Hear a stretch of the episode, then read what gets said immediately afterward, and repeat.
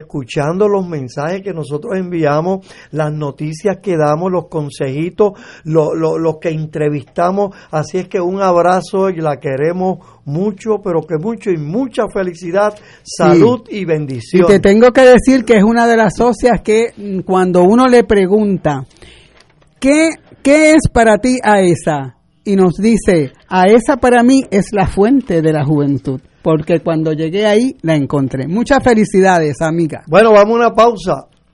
La Asociación Ex Empleados de Socios en Acción AESA te invita a unirte a nuestra gran familia. Te ofrece más servicios y beneficios que ninguna otra organización de pensionados. Llámanos al 787-641-4034. 787-641-4034. Porque en AESA estamos imparables. Marcos, ¿qué le da su MMM FlexiCard? Muchacho, hasta 300 pesos al mes. Martín, ¿cómo le va con su smartphone nuevo? Como que es gratis, con todo ilimitado. ¿Y cuánto pagan por medicamentos de marca? Cero. Pensionado del gobierno, MMM cuida tu salud y tu bolsillo. Llama hoy. MMM Healthcare LLC es un plan HMO con un contrato Medicare. La afiliación en MMM depende de la renovación del contrato. Beneficio varía por cubierta. Eh, Gloria, realmente el programa de hoy yo me lo he disfrutado, pero mucho, mucho, mucho. Me ha gustado tanto la intervención del licenciado Luis Francisco Nava como Yanis de MMM Alianza, eh, Otilio. O sea que ha sido muy bueno, me ha gustado, me ha encantado este programa y me lo he disfrutado, pero lamentablemente hemos llegado al final del mismo eh, y yo quiero aprovechar pues para eh, enviarle un saludo a todos nuestros radioescuchas, invitarlos a que estén de nuevo con nosotros, porque la próxima semana vamos a estar miércoles y jueves. Vamos a tener dos programas esa semana. El miércoles y el jueves vamos a estar aquí con ustedes de nuevo. Y se despide este su amigo de siempre, Carlito Román y... Y Gloria Rosario, pero antes ¿Qué tenemos en Remembranzas? Bueno, pues mira, en Remembranzas del pasado, para hoy tenemos nada menos que a, a Leonardo Fabio en esa inolvidable melodía que lleva como título Ella ya me olvidó. Oye, se olvidó y no me llamó nunca. que pasen buenas tardes, amigos. Ella, ella ya me olvidó yo, yo la recuerdo ahora. Era como la primavera, su anochecido pelo, su voz dormida el beso, y junto al mar la fiebre que me llevó a su entraña. Y soñamos con hijos nos robó la plata.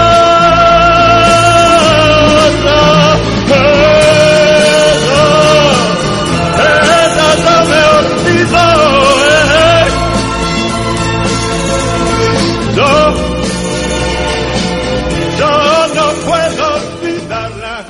Este es su programa. A esa informa llegó a ustedes gracias al auspicio de MMM Alianza. Las manifestaciones vertidas en el pasado programa no son necesariamente de la responsabilidad de Radio Paz ni de sus auspiciadores. Radio Paz 810.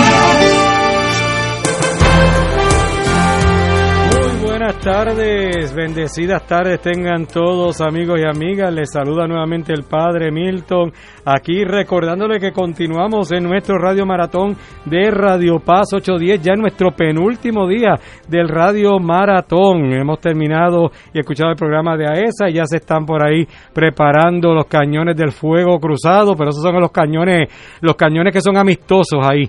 787-300-4995 es el teléfono a marcar aquí en en Radio Paz para que puedan hacer su aportación en esta tarde. Recuerden que ya lo que nos queda es la tarde de hoy y el día de mañana, ya no nos queda más tiempo. Así que por favor vamos a pedirle, vamos a, esas ofrendas, esas últimas, los que los dejan para la última hora, pues estamos casi en las penúltimas horas, ¿no? El penúltimo día de nuestro Radio Maratón de Radio Paz.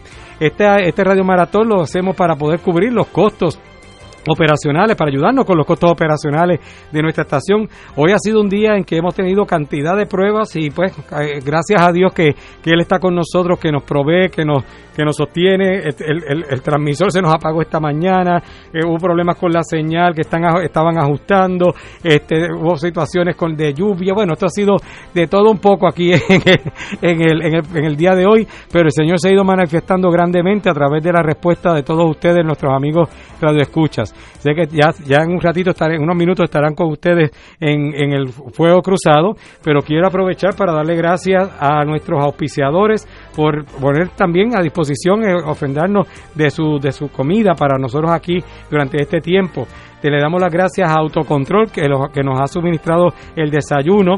También Antoninos Pizza, le agradecemos su auspicio. Y recuerden que ellos están ofreciendo el especial Radio Paz. Usted cuando llame a Antoninos, llame al especial Radio Paz, ellos le explicarán en qué consiste. Y cuando ordene, y, el, y va a durar hasta mañana cuando termine Radio Maratón, eh, será el final de esa oferta de Radio Paz en Antoninos Pizza. El restaurante Mar del Caribe en la calle Loíza en Punta Las Marías el Mesón Sándwiches El Sabor de Puerto Rico, Magno Pizza en la avenida Domenech en Atorrey, Restaurante Tierra del Fuego Steakhouse en la avenida Roosevelt en Atorrey. Y El Gigante Dormido en Riverview, Bayamón. A todos ellos nuestras gracias. Y pues siempre considérenlo, particularmente están pensando dónde pedir la cena, auspicien a los que nos auspician, como siempre les digo. Bueno, continuamos en nuestro radio maratón de Radio Paz. Estamos eh, aquí exhortándoles y eh, eh, motivándoles a que hagan la llamada al 787-300-4995, 787-300-4995, para que puedan hacer ese, esa aportación, esa donación, para que Radio Paz pueda continuar con esta misión aquí en la radio puertorriqueña. Sabemos que es la Iglesia Católica poniendo a disposición de Puerto Rico nuestra onda radial para sobre todo para seguir sobre, sobrellevando y, proclamando la palabra del Señor eh, de diferentes maneras. 787-300-4995. 787-300-4995. Cualquier aportación es buena, no importa la cantidad, lo importante es que se haga con un corazón agradecido y que pidamos y que, y que pongamos toda eh, esa confianza y que el Señor multiplique el ciento por uno como Él lo, lo sigue haciendo. De hecho, eh, hace el lunes, eh, dentro de lo que es el Radio Maratón, estamos, el, el, presupuesto de nosotros al año son unos, alrededor de unos eh, medio millón de dólares, 500 mil dólares. Eso estamos hablando de unos 40, 41 mil dólares mensuales. Estamos hablando de 2 mil personas que donen 20 dólares mensuales. 2 mil personas donando 20 dólares mensuales, cubrimos el, el, presupuesto completo de Radio Paz y no tendremos que estarnos preocupando tanto por, por, la, por la parte económica, porque ya estaría subvencionada y nos ayudaría a seguir mejorando lo que es el, nuestra, nuestra estación Radio Paz. Pero sí, les dejo saber que eh, dentro de lo que es el Radio Maratón hemos identificado unos proyectos especiales que tenemos que trabajar lo más pronto posible. Eh, esta mañana nos pasó que se nos apagó el, transmisor y el botón que con el que se prende de forma remota aquí se nos dañó en el estudio.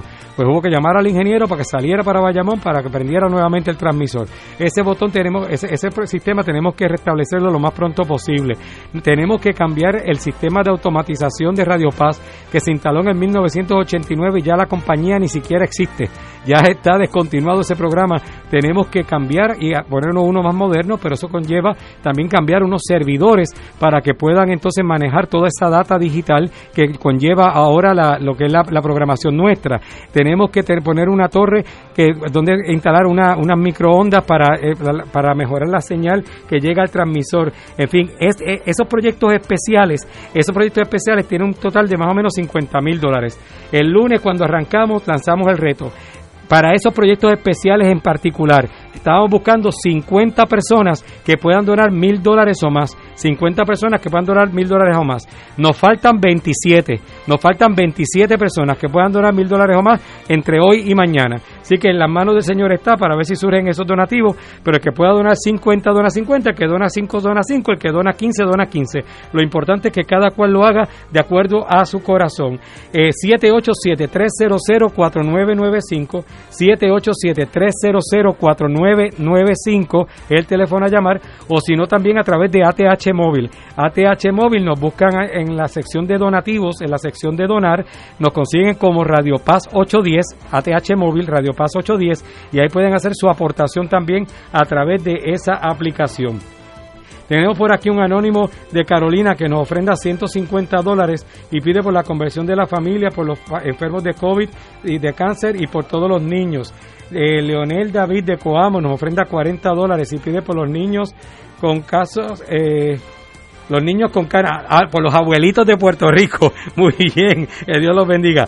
Milka Rincón de León de Carolina nos ofrenda 25 dólares y pide por dos jóvenes adolescentes eh, y por una situación de salud mental. Francisco Cruz Rojas de Bayamón nos ofrenda 200 dólares y pide por su salud y, la, y el fin de la pandemia. Frances González de Sidra nos ofrenda 50 dólares y pide por todos los enfermos, en especial por su familia. Aurea Rosario Soto de Bayamón nos ofrenda 100 dólares y pide por la salud de ella, la de su esposo Carmelo que está encamado. Se pide oración por Mercedes Sánchez y Luz Selena eh, Sierra. Se pide oración también por Yolanda Capriles, eh, por Luis Capriles y Laura Capriles y por la salud de Padre Milton. Muchas gracias. Anónimo de San Juan que nos ofrenda 100 dólares y pide orar para que Dios nos cuide del virus. Emma Pagán de Río Piedra nos ofrenda 20 dólares y pide por el descanso eterno de su hermano Ramón Pagán. Eh, Olga Rosario Maldonado de Carolina nos ofrenda 50 dólares y pide por sus hijos y el fin de la pandemia. María Vega de Quebradilla nos ofrenda 30 dólares y eh, dice que cumplen también 60 años de casado, así que ya son dos parejas, dos parejas que, que hemos celebrado hoy 60 años de casado, así que felicitaciones, en cuestión de, de, unas horas hemos, hemos celebrado 120 años de matrimonio, 60 en, en cada pareja, bendito sea Dios. Tengo por aquí también Carmen Silva Rodríguez, pide por la eh, reumatitis que tiene y que salgan bien los estudios médicos y para que su nieta se le quiten los ataques de pánico y que reciba esa ayuda espiritual. Amén. Y Nereida Vargas pide por la paz mundial, por la familia, los enfermos y éxitos de Radio Paz, las boletas que tenía pendiente de leer en esta hora. Así que hermano y hermana, siga marcando el 787-300-4995, 787-300-4995 o a través de ATH móvil como Radio Paz 810 en la sección de donar, de donativos. Y recuerden que cualquier donativo es bueno, un dólar, cinco dólares, 500, 50, 20, 25, pero también si que el Señor suscite esas 27 personas que puedan donar mil dólares cada una de aquí a mañana para que podamos completar para los proyectos especiales dentro de nuestro Radio Maratón de Radio Paz. Así que a disfrutar ahora de esa de ese fuego cruzado amigable que tenemos por ahí, así que ya está listo, está todo el batallón ahí preparado en el, en el otro estudio, así que pasamos a fuego cruzado.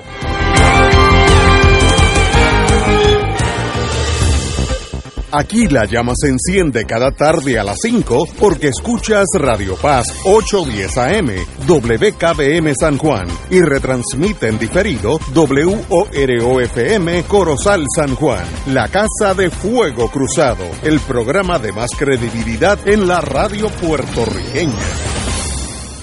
Esta emisora y sus anunciantes no se solidarizan necesariamente con las expresiones que escucharán en el siguiente programa. Son las 5 de la tarde, hora de escuchar Fuego Cruzado, el programa de más credibilidad en la radio puertorriqueña, en las voces de Ignacio Rivera y sus panelistas invitados con su discusión política dinámica e incisiva de los acontecimientos más importantes del momento. Fuego Cruzado comienza ahora. Muy buenas tardes, amigos y amigas de Fuego Cruzado. Estábamos aquí hablando del pasado, el Festival Marisol era. En Manatí. ¿En qué año era eso? 72. Chacho, yo estaba todavía dando bandazos por Estados Unidos, así que... Pero anyway, hoy es jueves Giovedì, si estuviéramos allá en, en, la bella Sicilia, tenemos con nosotros el senador Nadal Condé, mi querido hermano, Tato Rivera Santana, a, a mi 90 degrees, 90 grados directamente a mí y a mi izquierda, en todos los sentidos de la palabra, el profesor y el doctor Julio Muriente. Muy buenas tardes, Julio, también. O sea que yo podría decir que tú estás a mi derecha en todo el sentido de la palabra. y- y estamos bien los dos. estamos correctamente los Ah, dos. bueno. Así que no. Oye, no viniste con la camisita esa. Ah, de, de, de- no, sí, hoy estoy de undercover. Oye, quiero darle gracias a los muchachos y muchachas de Antoninos Pizza que nos trajeron aquí unas pizzas. Yo llegué un poquito tarde, lo vi las cajas vacías, pero por lo que oí, estaban muy buenas. Así que a los muchachos, ¿Cuándo fue eso? ¿Cuándo? ahora mismo, oye, Parece que todavía hay Sí. ahí, quedan dos o tres pedazos allá atrás. No, no, no, no, no, no, no, no, no No. queda nada. Ya yo pasé el Ah, vacuum bueno. cleaner, yo pasé el vacuum cleaner, no había nada. Pero eso, eso es una buena señal de que gustan, porque si fueran malas estarían las las- las cajas llenas. Así que a los muchachos y muchachas de Antonino Pizza, muchas gracias. Bueno, tenemos hoy una noticia que es interesantísima y compleja a la vez. Cámara Federal, USA, la aprueba la medida para convertir a Washington Estado 51. Aunque la medida pudiera enfrentar problemas en el Senado, no pudiera, va a enfrentar problemas en el Senado porque allá están los muchachos. La Cámara de Representantes Federal avaló hoy, jueves, un proyecto que busca convertir a Washington DC como el Estado 51 de la nación. Según reseñó NBC, la medida fue aprobada 216 a 208 pegaditos en contra, eh, 216 a favor, 208 en contra. Ningún republicano votó a favor de la enmienda. Es, es un indicio, eh, fíjate como uno se da, si uno es inteligente uno sabe por dónde poca la- pica la bola. Entre, las- entre otras particularidades, los defensores de la estadidad para Washington apunta a que ese territorio paga más impuestos federales que 21 estados. Además, indican que se trata de un asunto de derechos civiles. La, la medida supone encontrar mayores problemas en el Senado, donde la mayoría demócrata es solo por un voto. Así que si no votan, todos los demócratas, todos pierden eh, la mayoría eh, el proyecto del Senado. Eh, Washington, D.C. tiene la ventaja que es parte del territorio de los Estados Unidos, es un enclave, un enclave entre Maryland y Virginia, son americanos, pagan contribuciones federales, no, no hay cambio de nada en el sentido, no habría que hacer nada excepto poner una, una estrella más en la bandera porque no hay que hacer ajustes en nada, porque ya pagan IRS, son ciudadanos norteamericanos, eh, no, no hay no hay problema de, de, lenguaje, etcétera, así que ese sería un estado bien fácil de admitir a los, a, los Estados Unidos, con todo y eso estuvo a ley de, de 2.16 a 2.8, por 8 votos eh, pasó, lo cual me alegro por Washington DC, yo viví allí unos 4 años de mi vida, eh, se, lo merecen ser parte de la nación americana, tener dos senadores,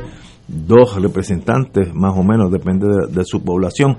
Así que estamos en esa noticia bonita y hay que analizarla y luego cómo eso se vuelca en torno a Puerto Rico. Pero no voy a entrar en eso en este momento. Voy a hablar de Washington DC. Tato. Bueno, tú has, mencionado, a partir de lo que dice la noticia, unos datos que son muy, muy relevantes y, que establecen un gran contraste con lo que tú planteas que no debemos entrar, pero que necesariamente tenemos que entrar con la petición de estabilidad del sector estadista en Puerto Rico y que fue radicado como un proyecto en en el Congreso de Estados Unidos por Jennifer González y otros congresistas. Pero aquí lo, lo importante son esos datos, o sea, el- la petición de estabilidad de, Washington, D.C., eh, solamente eh, recibió para que tuviera ese, ese resultado en la Cámara de Representantes eh, ocho votos adicionales a lo que indudablemente es una oposición a, la estadidad para Washington, D.C., de parte de los republicanos en el Congreso. Es decir, la diferencia, lo que ilustra, es que cualquier petición de estadidad ahora mismo en el Congreso de Estados Unidos eh, tiene dos estrellas en contra. Eh, está a- ante una, un escenario eh, muy hostil y además no hay el ambiente en ese sentido para que pueda ser considerado y en el caso del Senado eh, todavía menos. La diferencia entre demócratas y republicanos es un voto, pero dentro de la delegación demócrata no podemos garantizar que la mayoría vote a favor de la estadidad cuando se considere en el Senado, pero además con esa diferencia este, hay múltiples estrategias por parte de los que se pongan a la estadidad de Washington en el Senado para que se frustre que eso pueda ser eh, no solo aprobado, sino considerado en toda su, su, su eh, pertinencia. Y en cuanto al contraste con nosotros, eh, en cuanto al, al contraste, mejor dicho, con la petición de estadidad hecha por los estadistas en Puerto Rico al Congreso de Estados Unidos, pues es claro, porque en el caso de Washington, además de lo que tú mencionas, Ignacio, de que son americanos, eh, hablan inglés, culturalmente están dentro de la cultura estadounidense, es un territorio continental, no es un territorio que está fuera eh, del continente eh, o del, de, lo que se conoce como el país, Estados Unidos. pero además de todo eso, tuvieron un plebiscito en el que la estadía ganó por más del 90%. Eh, Eso es también entonces en, punto. o sea donde donde la petición de estadía en el caso en el caso de Washington D.C. es prácticamente una petición eh, unánime este de, parte de los ciudadanos de, de este enclave. E, ese no es el caso de, Puerto Rico. En el caso de Puerto Rico no nuestro idioma no es el inglés es el español. Somos cultural eh, y en términos de identidad distintos a lo que es la cultura estadounidense, a lo que es Estados Unidos como nación. Eh, somos un territorio latinoamericano que por la razón que se discute la estadidad es porque fuimos invadidos en el 1898, pero si no eso no fuera un, tema de discusión en, Puerto Rico. Eh, y finalmente, eh, el porciento que alegan los estadistas, que es el que están levantando como argumento en el Congreso de Estados Unidos, ese 52% en el pasado referéndum, realmente es un porciento que está sacado fuera de contexto. Eh, porque como hemos dicho otras veces en el programa, cuando uno contempla los votos que se emitieron en blanco, que fue una exhortación que se hizo por algunos sectores políticos en Puerto Rico en contra de ese referéndum y en contra de la estadidad, pues la estadidad no sacó 52%, sacó 50%. Y si además lo vemos, y esto hay que analizarlo desde el punto de vista político, si lo vemos en el contexto de que en esas elecciones pasadas participó el 52% del electorado. Pues entonces, ¿de qué 52% estamos hablando cuando los estadistas están reclamando que tienen una mayoría en Puerto Rico para pedir la estadidad? Así que yo, yo pienso que, que esto es un balde de agua fría para el movimiento estadista y las estrategias que ellos han estado adoptando. Yo creo que es un balde de agua fría que todavía eh, enfría más el, la elección que van a hacer para escoger los supuestos cabileros estadistas. Eh, y me parece que en ese sentido los números y, el panorama no pinta bien, no pinta bien para, para los estadistas. Bueno, yo es que no, nadie con un mínimo de con un mínimo de racionalidad, a menos que la pasión ciegue a uno y para eso eso es lo bueno de la pasión. Pero nadie puede considerar que el caso de Washington DC es paralelo o similar al de Puerto Rico, eso sencillamente absurdo. Si uno no tiene pasiones, el lenguaje, IRS, eh, eh, en la geografía, ellos están ellos son parte de Maryland y Virginia, que los lo cercenaron de ahí para hacer la capital. Eh, son americanos, el, el idioma es lo mismo cuál es el cambio en el sentido emocional, digo en emocional, en el sentido real, si mañana eh, Estados Unidos dice Washington Estado, no pasa nada. El único cambio es una estrella más en la bandera, pero es, es el único cambio, porque no hay que hacer ningún otro ajuste. Eso es diferente a Puerto Rico, y el que no lo analiza así, pues sabemos que tiene otras pasiones o una ignorancia o otras pasiones, eso también se entiende, eh, pero, pero, esa es la realidad. Eh, compañero. Mira, Ignacio, obviamente el tema de, la estabilidad para el Distrito de Columbia es, estoy de acuerdo, totalmente distinto al caso de Puerto Rico. Allá esto sí se ve también, sobre todo en el mundo demócrata, que fueron los únicos que votaron a favor de esto hoy. Es la segunda vez que se vota. El año pasado hubo otro voto, una votación igual, que solamente pues demócratas pues votaron a favor de la estabilidad para Washington DC, ni un solo republicano ha votado a favor de eso, lo cual convierte esto pues en un tema partidista allá en los Estados Unidos. Eh, pero esto es un tema que en el mundo demócrata se ve como de derechos civiles porque no olvidemos que la mayor parte de la población, la población eh, nativa ¿no? de, Washington DC es eh, abrumadoramente afroamericana, ¿no? Eh, todos descendientes de esclavos que pues en tiempos ¿verdad? de la esclavitud, preguerra civil o durante la guerra civil, llegaban a Washington para escapar ¿no? del, sur. Eh, y Washington precisamente era, era la frontera ¿no? entre el sur y el norte eh, en, tiempo, en, la guerra civil. Eh, y, se ve como una manera de, de, hacerle justicia a las personas que viven allí. ¿Qué controversia esto tiene, verdad, entre los republicanos? Bueno, porque sería el primer estado afroamericano o sea, no, es que tienen dos senadores más demócratas, es que son dos senadores afroamericanos y dos representantes o tres, dos supongo, o uno, no, no, a tres no llega, eh, también afroamericanos. Eh, y en el mundo eh, republicano extremo, eso es fatal, ¿no? Ellos no quieren eso allí. Y, por eso uno no ve ni un, ni un solo republicano votándole a favor a este proyecto de estadidad. Eh, Mira, eh, además de lo que ustedes han dicho, contrario al tema cultural, ¿verdad? Eh, que hay un nicho aquí, eh, en Washington es un enclave, allí en el continente, en los Estados Unidos, la población allí paga impuestos federales, son parte del continente, del territorio. Pero también hay un nicho económico, ¿no? Washington, a pesar de esto que he dicho, es una ciudad bastante rica tiene pobreza, tiene mucha desigualdad, pero es una ciudad rica. Eh, y, ni siquiera siendo una ciudad rica, que Puerto Rico no lo es, ellos logran tener en realidad votos suficientes para convertirse en Estado, votos suficientes en el Congreso. Eh, en el caso de Puerto Rico no solamente está el tema cultural, histórico, sino también el tema de, de, la economía, ¿no? Que la economía de Puerto Rico no está preparada para comenzar a pagar impuestos federales, porque eso sería el colapso de, muchas industrias en Puerto Rico, de, eh, crearía aquí un problema horrible, no solo a las empresas, sino también al propio gobierno, porque ¿de dónde entonces el gobierno estatal recauda si la gente le está pagando los impuestos al gobierno federal, no?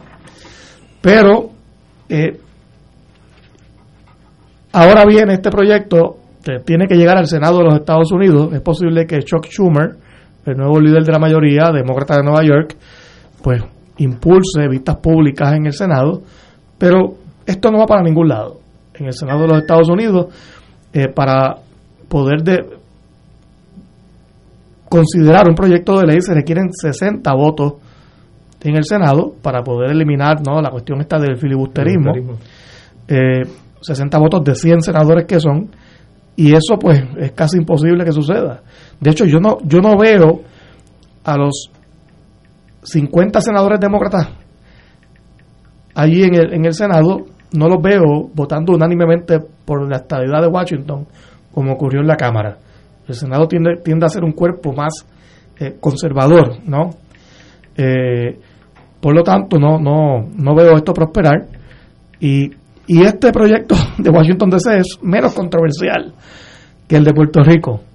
Eh, por lo tanto, esto nos da una idea de qué pasaría si un proyecto de estabilidad para Puerto Rico es llevado a votación en el Congreso. Primero, no creo que se logre aprobar en la Cámara, eh, así que, eh, y en el Senado obviamente tendría cero posibilidad de ser aprobado. En el caso de Puerto Rico, hay una analogía con Washington. Washington sería el primer estado afroamericano.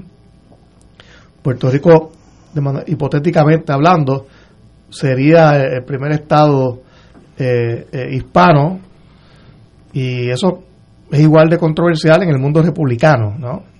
Así que eh, esos opositores a la estadidad de Washington tendrían aún, aún más argumentos para oponerse a la estadidad para Puerto Rico. ¿Por qué tú ves difícil la estadidad de Washington DC? Ya pasó la Cámara. Por el tema racial. Pero, ¿y los demócratas no se abanderizarán unánimemente para tener dos senadores más demócratas. Sí, En la Cámara, En- de hecho, pasó con el voto No, el de, los demócratas. En el Senado no creo que pase, porque ahí tienden a ser más conservadores. Tiene sena- Ya, y- senador demócrata eh, eh, Manchin de, de, De West de West Virginia. Virginia. Sí, que son Hay unos senadores de- demócratas que son conservadores, Veo, veo, entiendo. de estados conservadores. Que Pero sí- aún en el caso de que todos votaran, los demócratas, los 50 demócratas, a favor, no tienen los 60. No, y tendría que tener 60 votos para, para que no haya filibusterismo. Que es esta regla en el Senado que, Claro. que permite, pues básicamente, eh, eh, eh, hablar a los senadores de manera ilimitada para que sencillamente ningún proyecto de ley pueda ser considerado a tiempo. Y, y habrían, ha- harían falta 60 votos para derrotar e- esa regla. Y yo no veo cómo eh, eso, no, no hay manera, ¿no? En que los demócratas puedan conseguir esa cantidad de votos, porque tienen que convencer a 10 republicanos, más demócratas que de por sí no quieren la estadidad para Washington, eh, y, y eso es casi imposible. Eh, yo creo que si yo fuera demócrata, yo quiero que sea Estado, porque son dos senadores eh, demócratas y dos, uno o dos representantes demócratas. Así que los demócratas debieran unirse políticamente y brincarse las diferencias raciales que existe aún en los demócratas. Tampoco, ¿sabes? Eh, son todos liberales, pero qué interesante. Si miramos eso vis a vis Puerto Rico, sabemos que no estamos en el mismo plano. El que diga que sí, pues obviamente, si hay que decirlo políticamente para que doña Yuya se lo crea, lo entiendo, pero en realidad es bien diferente el caso. Y por eso es que nosotros no vamos, ¿por qué no estamos en esa misma legislación si fuera tan claro? Este Grijalva puso pudo poner eso en la legislación para voto también y pasa y se acabó Ah, pudieron haberlo hecho. Bueno, eh, seguro yo ¿Por la qué ni lo comité y no lo han hecho. ¿Por qué Grijalva dijo después de una vista se acabaron las vistas? No, no quiero hablar más de esto, de Puerto Rico. Pues mire, esta es la realidad, señores, vamos a hablar claro. Compañero Muriente, profesor Muriente. generar un debate comparativo entre Washington DC y Puerto Rico es un exabrupto. O sea, realmente, excepto que se quiera traer por los pelos, eh, no tiene ningún punto de, de conexión. O sea, una cosa es cómo se ha ido conformando la historia de Estados Unidos territorialmente y cómo en su día se tomó la decisión de crear un espacio particular para eh, establecer allí la capital de lo que sería aquel país que surgió de una guerra y todo lo que ha sido luego la historia de ese país hasta el día de hoy. Y otra cosa es la historia de Puerto Rico y la situación que ha vivido a través de más de medio milenio. Eh, uno escucha a los representantes de los sectores anexionistas tratando de forzar unas comparaciones para querer de alguna forma meter a Puerto Rico en el paquete y uno los observa y los escucha y dice, pero caramba, ¿qué tal si te detienes por un momento de estudiar un poco la historia de ese país y, y a ver cómo es que se ha dado todo ese proceso? Eh, hay un caso eh, latinoamericano en el que el país se organizó a la manera de Estados Unidos, hasta se llama igual, se llama Estados Unidos Mexicano. O sea, el nombre de México es Estados Unidos Mexicano. Y en México había 32 estados y un distrito federal. Pues hace ya más de una década que ese distrito federal fue transformado en otro estado. Y ahora allí hay un estado que es eh, CDMX. CDMX es la Ciudad de México, que es el estado 33 de, de- los Estados Unidos mexicanos y se insertó. Bueno, eso corresponde a una manera particular de organizar el territorio y las relaciones políticas. Y es comprensible en ese contexto. Bueno, pues eso es muy mexicano. Y es muy estadounidense que se plantee que aquella, que aquella ciudad que se concibió en el 1790 que está establecida en la Constitución, la creación de, de esa ciudad, eh, que sería fruto de cogerle un poco de tejeno a, a Virginia y un poco a Maryland, y ahí crearon ese enclave, ese enclave, ese enclave en 1790, que en la guerra de 1812 a 1815 fue incendiado por los británicos. Todavía tengo yo la imagen del librito aquel de séptimo grado, donde se suponía que aprendiéramos inglés y lo que realmente aprendíamos era historia de Estados Unidos y a idolatrar a los héroes estadounidenses. Recuerdo aquella imagen. Iban bien, iban bien. Oye, oye, recuerdo aquel libro que se llamaba Heroes, Heroes and Holidays, en séptimo grado, donde aparecía la, la historia de Francis Scott Key. ¿Tú sabes, Ignacio, quién Sí, fue Francis sí, Scott señor, Key? señor. El autor del himno de Estados Unidos. Un abogado. Que Ah, tenía que haber sido abogado. Sí. ¿no? ¿Tú ves? Oye, una- yo recuerdo la imagen en el libro de Scott Key en un buque, escribiendo así Sí, desesperado, vi- viendo las mirando a la distancia a Sí, Washington, como, No. como Nerón cuando se incendió Roma, así estaba viendo. No Washington, eh, Camp Henry en Baltimore. Ahí donde los ingleses estaban bombardeando. Quemaron, Eh, Fuerte- eh, Fuerte- quemaron. se lavaban los ojos. cuando- No, yo, yo me, yo me, yo me estremecía cuando leía ese séptimo grado con mis de Jesús allí en la escuela Muñoz Rivera de Arecibo. Oye, Oye, pero buenas escuelas porque te ensayaban historia. Que bueno. una, Sí. oye, un, un enclave de 177 kilómetros cuadrados es lo que mide eh, Washington. Sería el, el más pequeñizo, pequeñísimo de los estados de Estados Unidos, con una población que no llega al millón, cerca de 700 mil. y pico de mil. Claro, si tú añades la zona llamada metropolitana que comprende los estados aledaños, pues ahí hay varios millones de ciudadanos que un poco sus vidas giran alrededor de la ciudad de Washington, que como sabemos, eh, tiene la doble condición. Tú hablabas, José, de la condición económica relativamente solvente ¿no? de esa ciudad dentro de las diferencias y desigualdades que pueda haber, pero es que además de las condiciones en que viva la población, que como tú muy bien indicas, mayoritariamente de origen eh, afrodescendiente, eh, allá están los centros de poder del país. O sea, la grandeza de la ciudad de Washington no es como, digamos, Nueva York o, Los Ángeles. No, no, la grandeza es el gran, que es el gran centro de poder político, militar, industrial. O sea, ahí están los centros, ahí está el Capitolio, está Casablanca, está el Pentágono. ¿ah? Entonces, eh, eh, es, una, es un eje central de... de- El de Fondo ese- Monetario el Internacional, fondo- el Banco Mundial. la OEA, todo, Sí, todo está allí. Entonces, entonces, Supremo. el Tribunal Supremo. Sí, sí. O sea, es el centro de poder político. Ahora, tú, tú haces un señalamiento, José, que me parece bien interesante, Nadal Powell, eh, que me, parece muy bien interesante porque mientras tú hablabas y yo escuchaba y escuchaba al compañero Rivera Santana, me preguntaba por aquí, lo anoté en mi agenda, ¿por qué los republicanos se oponen? Si después de todo pareciera tan sencillo. Y entonces, evidente, entonces, claro, la primera respuesta, la más frívola de todas, la más superficial, ah, porque serían eh, tantos senadores o representantes demócratas. Esa, esa es, la, esa es la, la respuesta bobolona, ¿no? La, la oficial. la- la- Pero tú has hecho un plan, oye, oficial.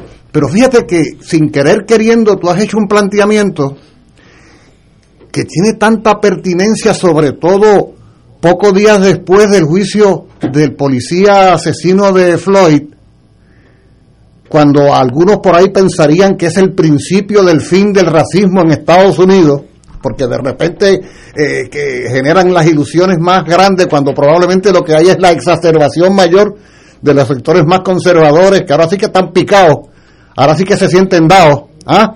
Y tú has mencionado algo bien importante.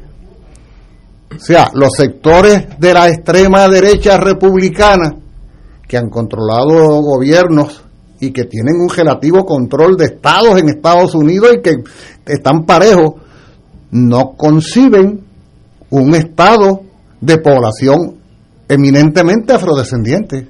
O sea, un estado de negros y negras, de hombres y mujeres negros y negras, que, que en, en esta coyuntura de exacerbación de la negritud como gran poder social, político, económico, reivindicativo, sería lo peor que estos republicanos concebirían como, como ideal para ellos. Yo creo que ese planteamiento es bien interesante, porque va mucho más allá de que los senadores y representantes que, que fueran a representar a ese Estado fueran demócratas o republicanos, y tiene que ver con una situación, oye, que, porque tú hablas, tú mencionaste también que Washington DC era de alguna manera frontera, pero ¿cuál era la frontera de Estados Unidos en el siglo XIX? ¿Acaso no era la frontera que dividía los estados esclavistas de los no esclavistas? Y no, ah, ah, exacto, y no, y no fue precisamente esa contradicción en esa frontera en la que los estados esclavistas veían que se les iba de las manos la hegemonía que ellos iban teniendo y es entonces cuando precipitan en el año 1861 la fragmentación del país y subsiguientemente la guerra civil. O sea, de alguna manera no estamos retrotrayéndonos en el tiempo a ese periodo histórico después de todo. Miren, miren qué importante. Y qué poco tiene que ver eso en la especificidad con si Puerto Rico deberá o no ser Estado, quién sabe qué, o que si la Jennifer Jadicó, no sé qué cosa. Es forzar la historia para querer montarnos a nosotros en ese tren, que es el tren de la historia de otro país. No es el tren de nuestra historia, ciertamente. Extraordinario. Señores, tenemos que ir a una pausa, amigos, y regresamos con el padre Milton. Vamos a una pausa, amigos. Fuego Cruzado está contigo en todo Puerto Rico. El COVID-19 se propaga de persona a persona a través de microgotitas respiratorias que viajan a través del aire al hablar, cantar, gritar, toser o estornudar. Al usar una mascarilla, generas una barrera que impide el contacto con las microgotas respiratorias que contienen el COVID-19. Por eso, en el municipio autónomo de Carolina, queremos que estés protegido. Al estar fuera de tu casa, sé responsable, úsala. Si todos actuamos responsablemente, podemos detener la propagación de este virus. Protégete. Cada sábado de 9 a 11 de la mañana tendrás un encuentro con De Frente con la Verdad, donde se discuten asuntos que tocan de cerca la actualidad en todas sus perspectivas, las historias que afectan a tu diario vivir, estos y otros temas analizados desde el punto de vista evangélico. De Frente con la Verdad, todos los sábados de 9 a 11 de la mañana por Radio Paz 810. Fuego Cruzado, el programa de más credibilidad en la radio puertorriqueña, es ahora la tribuna abierta de análisis noticioso, con diversas perspectivas que exploran el trasfondo de lo que acontece a diario y cómo nos afecta. Escucha Ignacio Rivera y sus panelistas invitados de lunes a viernes en Fuego Cruzado en transmisión diferida a las 10 de la noche por Oro 92.5 FM. Y ahora continúa Fuego Cruzado.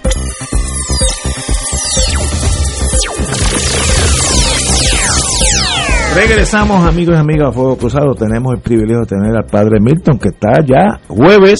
Gracias a Dios, el, el previernes, el penúltimo día de la radio, llega maratón. Llega aquí a las 5 de la mañana y se va a las 7 de la noche, así que le está metiendo horas extra a usted. Sí, sí, pues imagínate. bueno, una y, buena y, causa. Y por la misma paga. Que por bueno, va. sí, pues no, gracias a Dios, este, continuamos nuestro radio maratón, estamos ya en nuestro penúltimo día de radio maratón que nos ayuda en lo que es la operación de, de nuestra estación de Radio Paz 810 en el modesto, porque lo tengo que decir así, el modesto presupuesto de medio millón al año, porque cualquier estación de, de, radio cuesta muchísimo más que eso, y nosotros con medio millón hacemos maravillas aquí durante todo un año. Eh, estamos hablando de 41 mil dólares mensuales. Nosotros si conseguimos 2 mil personas que donen 20 dólares mensuales, se cubre el presupuesto completo y vamos por 1.300 y pico, así que esperemos que lleguemos en algún momento. Pero en lo que estamos haciendo es el Radio Maratón nos ayuda en lo que es la operación general de nuestra de nuestra emisora, el agua, la luz, el teléfono, el, el, la, la nómina, las licencias, el, mantenimiento de equipo. Solo la factura de, de, luz de la, del transmisor son 8 mil dólares mensuales. O sea que todavía a veces por ahí dicen que la iglesia no pagan, no paga electricidad y quisiera que vieran las facturas de la, de la parroquia para que vean que todavía estoy peleando unas estimadas casi del doble en tiempo de estar cerrada la iglesia cuando, cuando, el cierre. O sea, es una cosa espeluznante.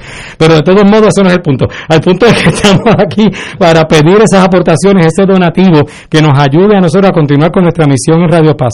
Pueden marcar el 787-300-4995. 787-300-4995. 787-300-4995 Para hacer esa aportación pueden usar Visa, Mastercard, American Express para hacer su donativo ah, o igual también pueden entrar a ATH Móvil. En ATH Móvil nos encuentran en la sección de donar, nos encuentran como Radio Paz 810. Ahí también pueden hacer su aportación a través de ATH Móvil. Dentro del Radio Maratón hemos identificado unos proyectos especiales que tenemos que atender inmediatamente y hoy fuimos testigos de eso. El switch, que se, el botón que nos, se supone que nos ayude aquí a prender el transmisor de forma remota aquí en Atorrey y el transmisor está en Bayamón, ese switch se dañó y esta mañana se nos apagó el transmisor y hubo que llamar al ingeniero que arrancara para Bayamón a prenderlo porque el botón de aquí no funciona, se nos dañó. Eso hay que cambiarlo. Tenemos que cambiar el, el sistema de automatización de Radio Paz. El programa se compró en el 1989. Imagínense si hace rato que ya se está obsoleto. La compañía no existe ya. O sea, tenemos que cambiar el programa y tenemos que, al cambiar el programa, cambiar los servidores, porque hay que, hay que digitalizar todo, ahora, todo lo que utilizamos aquí en Radio Paz. Tenemos que poner una, una torre de 80 pies para instalar una antena microondas que lleve la mejor señal al transmisor para que el transmisor se la retransmita a ustedes de mejor manera. En fin, cuando sumamos todos esos proyectos especiales dentro de Radio Maratón, estamos hablando de 50 mil dólares aproximadamente. El lunes tiramos el reto. Esos son 50 personas que donen mil dólares cada una. Para ese proyecto especial dentro de Radio Maratón nos están faltando 27. 27 entre hoy y mañana, que puedan donar mil dólares cada una.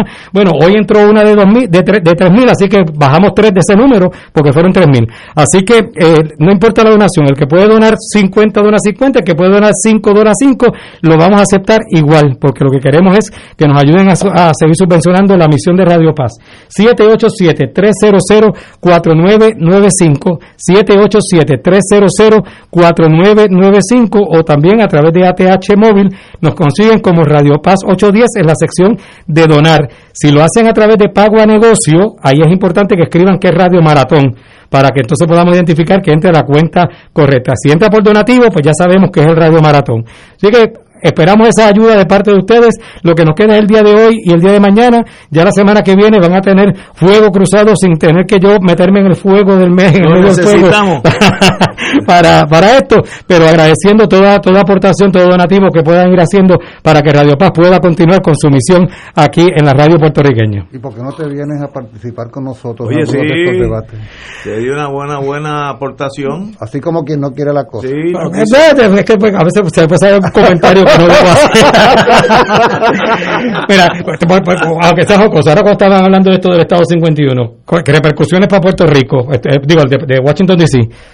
Una, una fácil, que no necesita mucho análisis. Ya Puerto Rico no va a ser el Estado 51.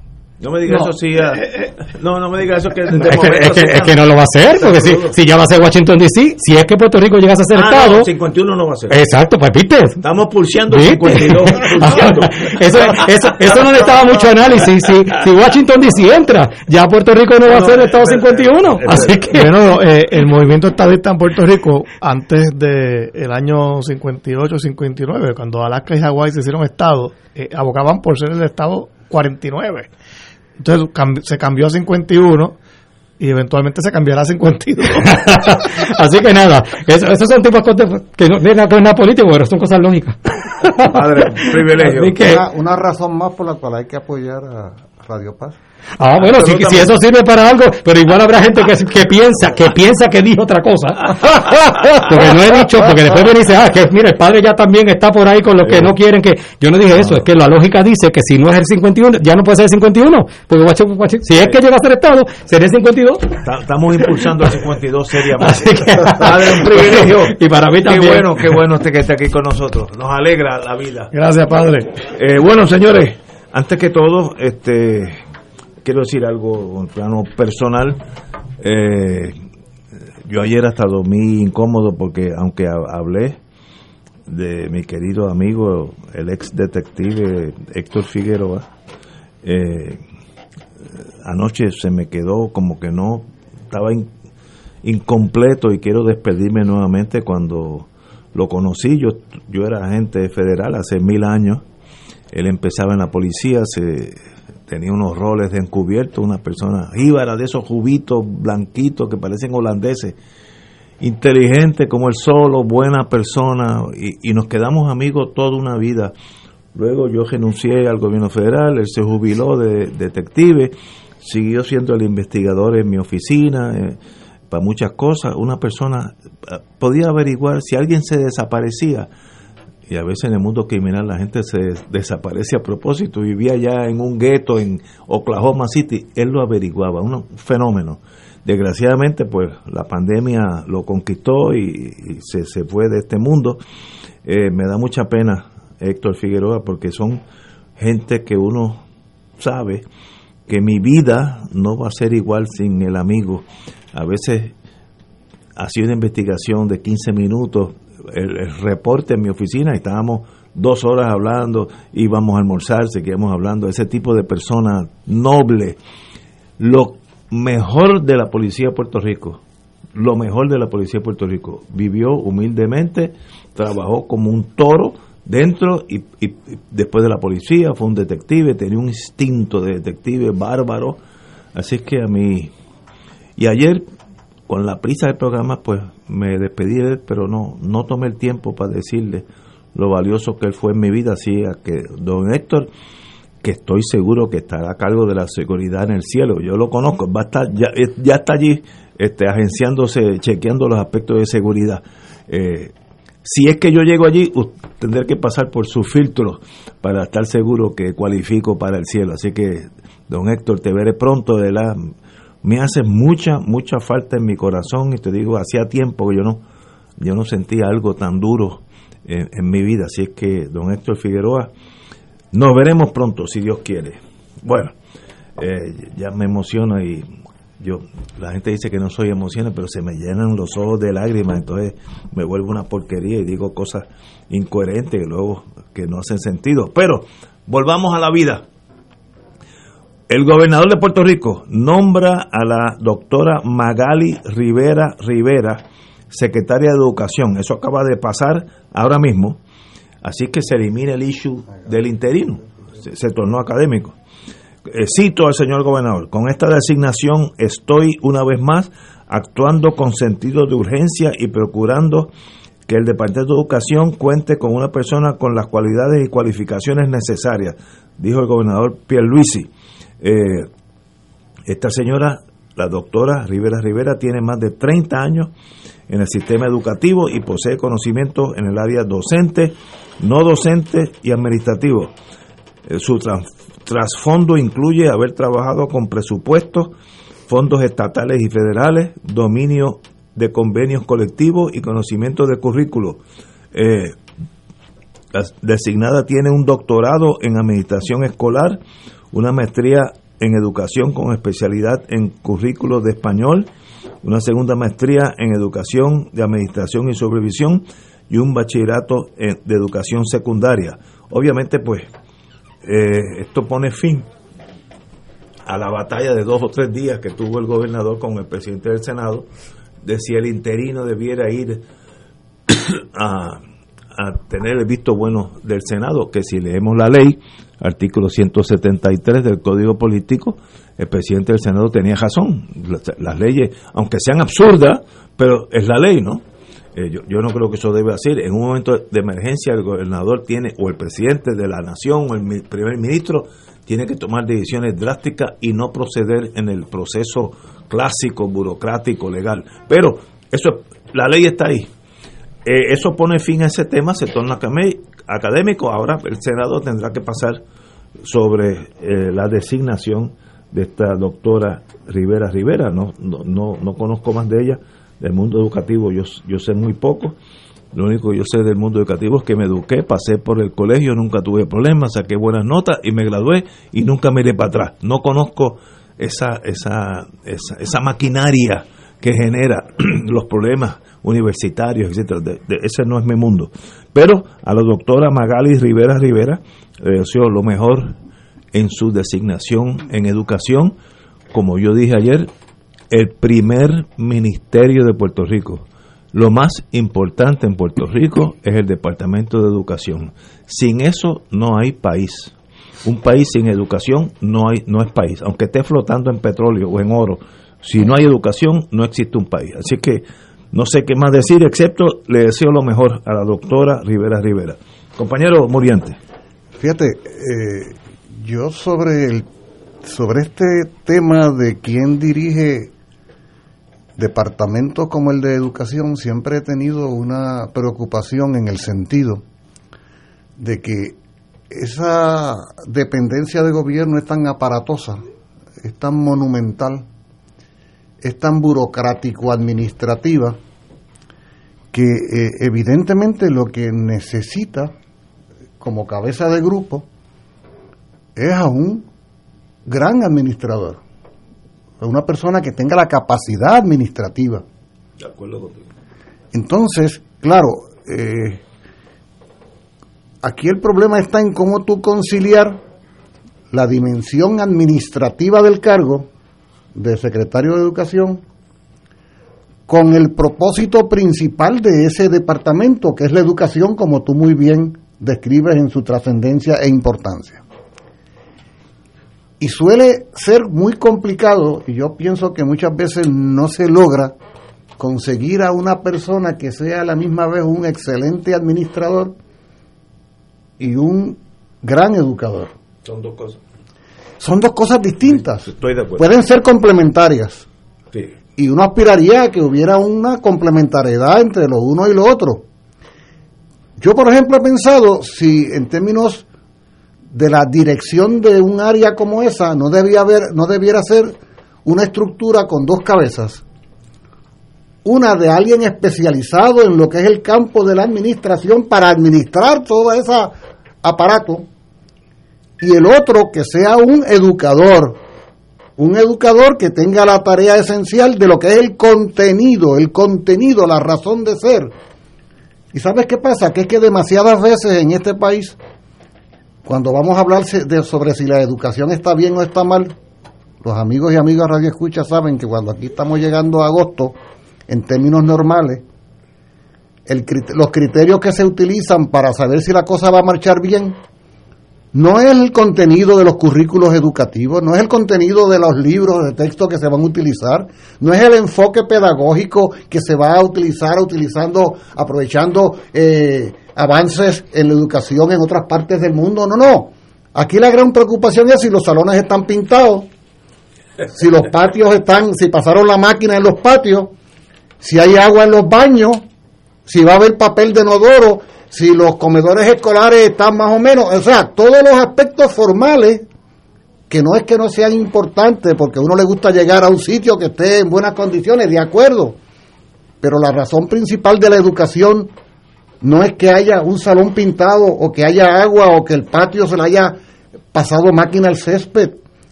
Por lo tanto, en ese sentido, por ejemplo, yo no conozco a esta eh, profesora, la doctora Magali Rivera, tú has leído su expediente eh, uno no puede menos que desearle lo mejor, naturalmente, eh, pero a la misma vez uno se pregunta en qué medida esa persona que llega de manera de no, llega en circunstancias accidentadas ¿ah?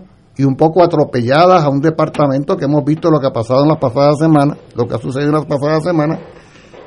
Pero uno se pregunta, ¿estamos ante una profesional que contiene ambos atributos, los de la capacidad administrativa de una institución que administra miles de millones de dólares, la más, la que más millones de dólares administra en este país, con una empleomanía de decenas de miles de trabajadores y trabajadoras, que atiende a la multitud más grande de personas que ninguna institución en este país atiende, que son cientos de miles de niños y jóvenes estudiantes. Mira, es casi un país dentro del país el Departamento de Educación, casi nada.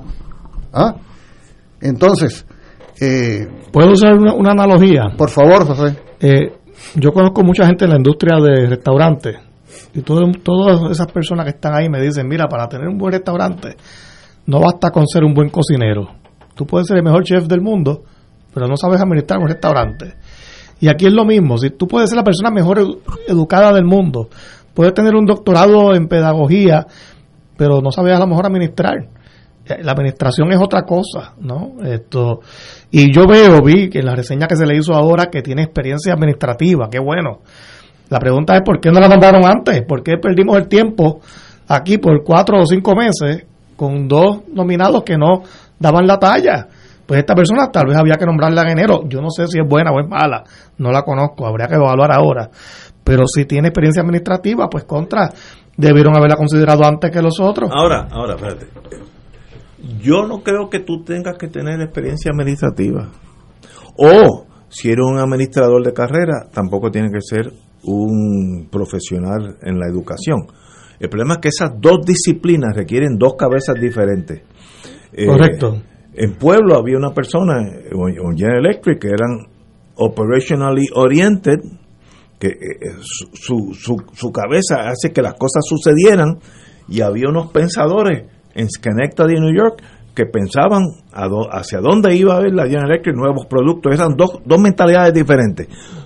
Yo creo que el secretario de Educación, esta señora, quien no conozco, o si fuera yo, yo pues no sé nada de educación, pues yo me busco una de las personas primarias en el mundo educativo que sepa de eso. Muriente, ven acá, siéntate al lado. Yo, de ahora para abajo yo quiero que tú estés al lado mío en educación. Y tú me dices todo lo que pasa en la universidad porque tú, tú has estado ahí toda tu vida, tú sabes mucho más que yo, y yo cojo lo que le ha tomado a él 60 años de vida, me lo pongo escritorio con escritorio, y yo manejo la cuestión si llegan las tizas, todas esas cosas. Y yo creo que el, el management, el ser gerente de algo, es tú saber forjar un equipo donde se complementan los talentos. Si, si a mí me nombran por esas cosas del destino, eh, presidente de la línea eh, aérea Iberia, mire, yo no sé prender un avión, olvídate volarlo, prenderlo. Yo no sé ahora. Si yo soy el gerente, ¿quién es el mejor piloto aquí? Pancho Pérez, que vuela todos los días Madrid, Pekín, eso lo quiero aquí. No vuela más a mi escritorio. Dime todos los problemas con los pilotos. El mejor mecánico, ¿quién es? Francisco Pérez. Francisco, mañana tú estás aquí al lado mío. Díganme los problemas que ustedes tienen, porque ustedes sí que saben. Y yo cojo el insumo, la vida de ellos, y la torno parte de mi escritorio. Ustedes me dicen lo que hay que hacer y yo lo voy a firmar. Entonces yo cojo todo ese talento y lo formo parte de mío. Kennedy con sus ayudantes. Una vez que murió Kennedy, todos sus ayudantes triunfaron en la vida porque eran de primera en sus respectivos. ¿Te acuerdas? Dick Violante, que fue presidente de Paramount Pictures, McNamara. Bueno, así que eso. Ahora, yo no sé si esta persona, señora, yo nunca había oído, oído de ella, puede decir: Pues yo voy a manejar la cuestión táctica y yo voy a buscarme a alguien que nadie cuestione su conocimiento educativo aunque venga de Venezuela, no, eso es irrelevante. Ese es el talento administrativo. Administrativo, no, y eso los políticos lo mezclan. No es el ser el único que toma decisiones, es un error. Eso es un error. En el ejército hay un general que usualmente nunca ve una bayoneta mal puesta. Hay eh, coroneles, eh, teniente coroneles, mayores, capitanes, y van bajando hasta que está Chencho con una bayoneta. Pues miren, todo eso responde a muchos oficiales que, que tienen diferentes talentos. Que, aquí es escuchar al director de escuela, al maestro. ¿Por qué tu director? ¿Qué tú necesitas? ¿Qué herramientas para poder ejercer liderato en tu escuela? Tener una escuela de, primera, pues, pues, eso es lo que tienes que buscar. si yo, creo, ¿no? Si yo, voy a la escuela primaria en Adjunta, allí hay maestros que llevan una vida. Yo no puedo saber más de ellos. Es, es imposible. Ahora, yo sí puedo decirle, miren, siéntense aquí conmigo, díganme que no está funcionando. Y lo, y lo que voy a recibir es, pero un insumo bello, porque esa es la verdad. No, yo no voy a ir los políticos dando discursos y, los gerentes de regiones que son otros burócratas que no saben nada. No, este, el maestro que está allí en, en, el saltillo, ese sabe lo que está pasando en el saltillo. Eso es parte de ser administrador. No, no necesariamente necesita ser un profesor. No, no, eso, eso es otro. Yo ese lo tengo en la oficina al lado. ¿Qué, ¿Qué enseñamos el año que viene? ¿Qué currículo se hay? ¿Qué currículo se quita? Eso me lo va a decir Muriente que sabe de eso. Ahora, yo me voy a, al saltillo a decir, díganme los problemas. Pues mire, el baño hace dos años que no funciona. Ah, pues eso yo me encargo. Y Muriente me dice, ¿qué van a enseñar esos, qué van a aprender esos niños el próximo año? Ese es un equipo. ¿Se logrará eso? Mire, de verdad. Yo creo, Ignacio, que, que... Espero que sí. Yo creo que se sabe lo que hace falta. Porque las experiencias negativas del pasado contradictoriamente nos han dicho qué es lo que no se debe hacer. Y en ese sentido nos han dejado las opciones realmente que debemos considerar cuando se nombran, eh, ya sea una jefa un jefe de una agencia de gobierno, en este caso el Departamento de Educación, que como se ha dicho, es el departamento con el mayor presupuesto del gobierno de Puerto Rico y con la mayor cantidad de empleados, incluso con la mayor cantidad de propiedades que tiene que, manejar y, administrar. Eh, aunque algunas las manejan también otras agencias del gobierno de Puerto Rico, como la Autoridad de Edificios Públicos. Pero en general el Departamento de Educación tiene que estar pendiente de que las instalaciones estén en buenas condiciones para que, para que el, proyecto de educar eh, se dé en, las condiciones aceptables en que debe, física, ¿no? En que debe ocurrir las mismas. Eh, sabemos que las experiencias pasadas nos indican que cuando la persona a cargo del Departamento de Educación, su lealtad no es a la educación y su lealtad es al partido. Es fatal. O al gobernante. Eso es fatal. ¿Cuáles han sido las consecuencias? Oye, los nombres están claros ahí. No, no, no. Y, y tan reciente como Julia Kelleher. Eso, eso es traición a la Por cierto, muchos de los que hoy son nombres que representan lo que no debe ocurrir, se nombraron porque eran administradores, porque eran buenos administradores. Así que el criterio de buen administrador no es que no sea importante, pero no es el principal. Yo creo que el principal es el criterio de que tiene que ser una persona leal a la educación de nuestra infancia, de nuestros niños y niñas en las escuelas, en primer lugar. En segundo lugar, su responsabilidad es garantizar que la calidad de la educación se brinde en, en, términos óptimos y que, y que no se deteriore en el proceso, sino que se mejore, que se cumplan con unos estándares educativos que tenemos que trazarlo, dicho sea de paso, tenemos que revisar nuestros estándares educativos para ajustarlo a la, a la realidad presente y trazar las metas, las expectativas que queremos eh, alcanzar con, con, el sistema educativo dentro de lo que eh, razonablemente podemos lograr en nuestro país. Entonces, esa persona tiene que ser un educador o educadora, tiene que tener conocimiento de la educación, tiene que tener la destreza que tú dices, Ignacio, una destreza de manejar un equipo de trabajo complejo. Eso es esencial. Complejo que requiere eh, una, una habilidad para entender situaciones que son multidimensionales y que además tienen una hasta cultura propia. El Departamento de Educación tiene una cultura propia, eh, donde conviven sectores eh, y grupos que en ocasiones se tornan antagónicos y que en ocasiones derrotan políticas de, importantes en, términos de, lo que es el proyecto educativo de Puerto Rico.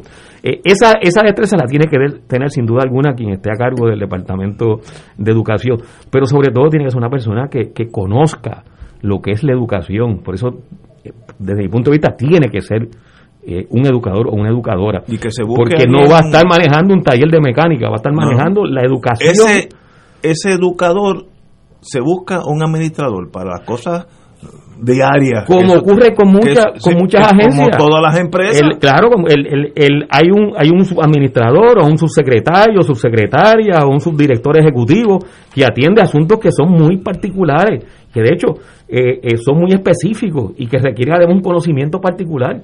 Pues ese conocimiento no lo tiene que tener necesariamente en esa especificidad el que va a dirigir la agencia. Su, su, su proyecto es garantizar que el departamento funcione, pero que funcione en el sentido de que va a mejorar eh, la calidad de la educación en Puerto Rico. Eso no es lo que ha pasado, lamentablemente, con las últimas experiencias de quienes han dirigido el Departamento de Educación. No, no, y, para colmo, para colmo, mm. eh, porque hay dinero. Y el dinero no es una excusa por eso. Claro, pero para colmo, lo han convertido en un ATH del partido Un ATH bien grande. Tenemos que ir a una pausa, son las 18 horas, 6 de la tarde, aquellos que son civiles, vamos a una pausa. Fuego Cruzado está contigo en todo Puerto Rico. Aquí la llama se enciende cada tarde a las 5 porque escuchas Radio Paz 810 AM, WKBM San Juan y retransmite en diferido WOROFM Corozal San Juan, la Casa de Fuego Cruzado, el programa de más credibilidad en la radio puertorriqueña.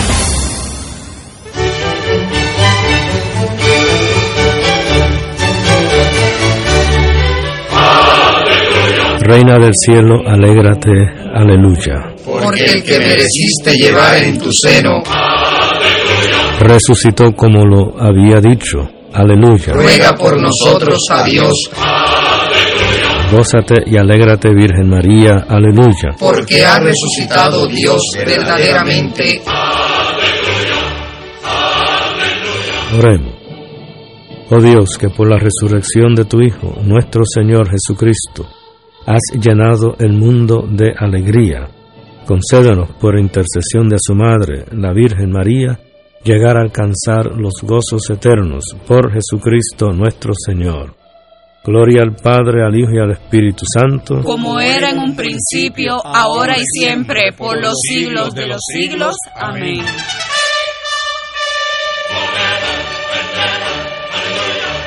Un club rotario es casa de jóvenes y adultos, de hombres y mujeres, que comparten y viven los deseos de servir a los demás en un ambiente socialmente sano y productivo. Mensaje del Club Rotario de Río Piedras. Y ahora continúa Fuego Cruzado.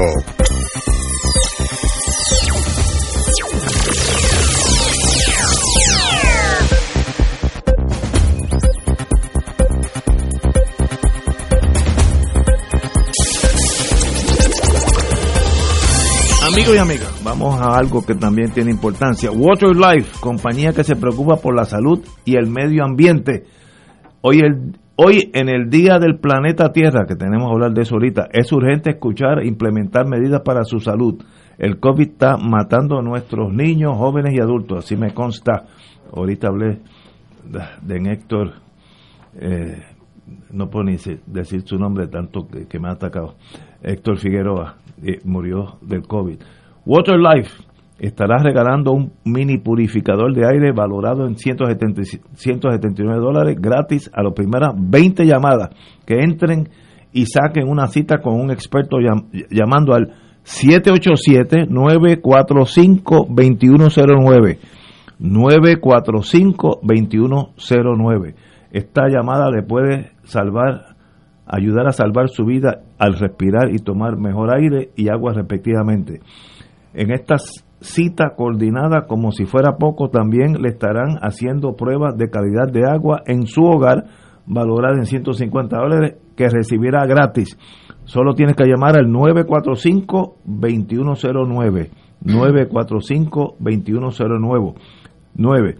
Pero tienes que llamar, ya que por solo tienen 20 regalos para 20 pruebas gratis. Water Life evita enfermedades como cáncer, Alzheimer, alta presión, diabetes, déficit de atención en los niños, problemas de aprendizaje. Llámese ahora al 945-2109. Y como dijéramos poco, hoy en el Nuevo Día hay un artículo de, la, de los problemas que hay en tomar agua en botellas plásticas donde en el en el nuevo día no tiene nada que ver con este anuncio hay uno de los problemas de partículas de plásticos en el agua que uno toma así que búsquense ese artículo es interesantísimo y tiene que ver, y tiene que ver con lo que estamos hablando aquí en Water Life Inc. Bueno, regresemos al sistema educativo. Eh, como tenemos aquí un planificador, espérese, aquí me, oye, Spam Risk. Este me va a vender el Washington Bridge. Está el timador. Como, como yo, yo, yo recibo la llamada y sé de dónde vienen. Hay unos timadores en Rusia que, como dice Russia, y lo que te quieren vender es que tú te sacaste un premio y tienes un Volvo, pero tienes que irlo a buscar a Suecia, pero la cuestión de aduana tienes que mandarme el peso. Todo eso es embuste, ¿no? Siempre cae un pescadito, pero ahora me, me, llamó alguien, spam risk, que decir que si no, si no contesto inmediatamente me cancelan el teléfono, obviamente otro tumbe, pero como yo sé de eso, no le hago caso. Bueno, volvamos a la problemática de dirigir el Ministerio de Educación, que es el ministerio más importante de Puerto Rico. El señor gobernador ha nombrado a la doctora Rivera Rivera, le deseamos la mejor de la suerte, y estábamos analizando las cosas que se necesitan para uno poder hacer un trabajo. Primero, eliminar la política. Si, si, si, si la radiación tóxica de la política entra a educación, ya en, e, con eso nada más ya, ya, va a haber problemas a largo plazo. Pero, compañero Tato Rivera Santana, usted estuvo varios años en ese mundo, eh, estuvo en el municipio de San Juan. Dígame usted, bueno, en cuanto a mi experiencia en, en, el servicio público, tanto en el municipio de San Juan como en la compañía de turismo, en ambas estuve dirigiendo el área de planificación, claro, lo, traigo como una experiencia muy pequeña en comparación a lo que es el Departamento de Educación en Puerto Rico, pero entiendo que, que se dan eh, similitudes eh, de las cosas que logré eh, recibir como asesoría de amigos y amigas con los cuales consulté antes de asumir esas responsabilidades, era precisamente en las áreas donde uno no tiene destrezas, en esa área que uno va a dirigir, pues uno identifica a las personas que sí tienen esa destreza y que uno le tiene eh, eh, en ese sentido confianza de su capacidad, eh, tanto técnica como profesional, para cumplir esa función este, en esas áreas que son áreas administrativas, por lo menos se fue en mi caso, y de un mundo que hay en las agencias del gobierno, hay un mundo de procesos, procesos que se le llaman burocráticos, a veces la palabra burocrático tiene un, un significado negativo, pero es parte de procedimientos que tienen que ocurrir precisamente para que se reduzca la brecha entre que se den eh, decisiones y, actuaciones que son ilegales o que son eh, o rayan en la corrupción o son eh, situaciones de corrupción. Pues pues ese proceso burocrático es muy complicado y hay personas que lo conocen muy bien o que tienen la capacidad de manejarlo eh, con mucha destreza y, y, desde luego desde una perspectiva eh, de, de, integridad, de integridad moral eh, y ética. y eso compensa las funciones que uno puede desempeñar como, como persona a cargo de un área en una agencia del gobierno o, en, o, en, o en un gobierno municipal. yo pienso que esto lo están haciendo también otros jefes de agencia y, personas que asumen esa responsabilidad, que por cierto hemos tenido buenas experiencias de excelentes funcionarios públicos que han dirigido importantes agencias del gobierno de Puerto Rico y lo han hecho eh, con un rendimiento eh, positivo para el país. Y me parece que eh, se ha logrado en la medida en que han podido combinar, han podido en ese sentido también inspirar que ese equipo de trabajo funcione y funcione en la dirección en que debe moverse esa agencia pública en, en efecto en beneficio del mejor interés público y en lo que establecen las leyes que crearon cada una de esas agencias públicas. Eh, digo esto porque me parece que en el caso del Departamento de Educación eh, opera igual. Eh, y ha habido experiencias positivas en el pasado en el Departamento de Educación, pero hemos tenido muchas experiencias negativas.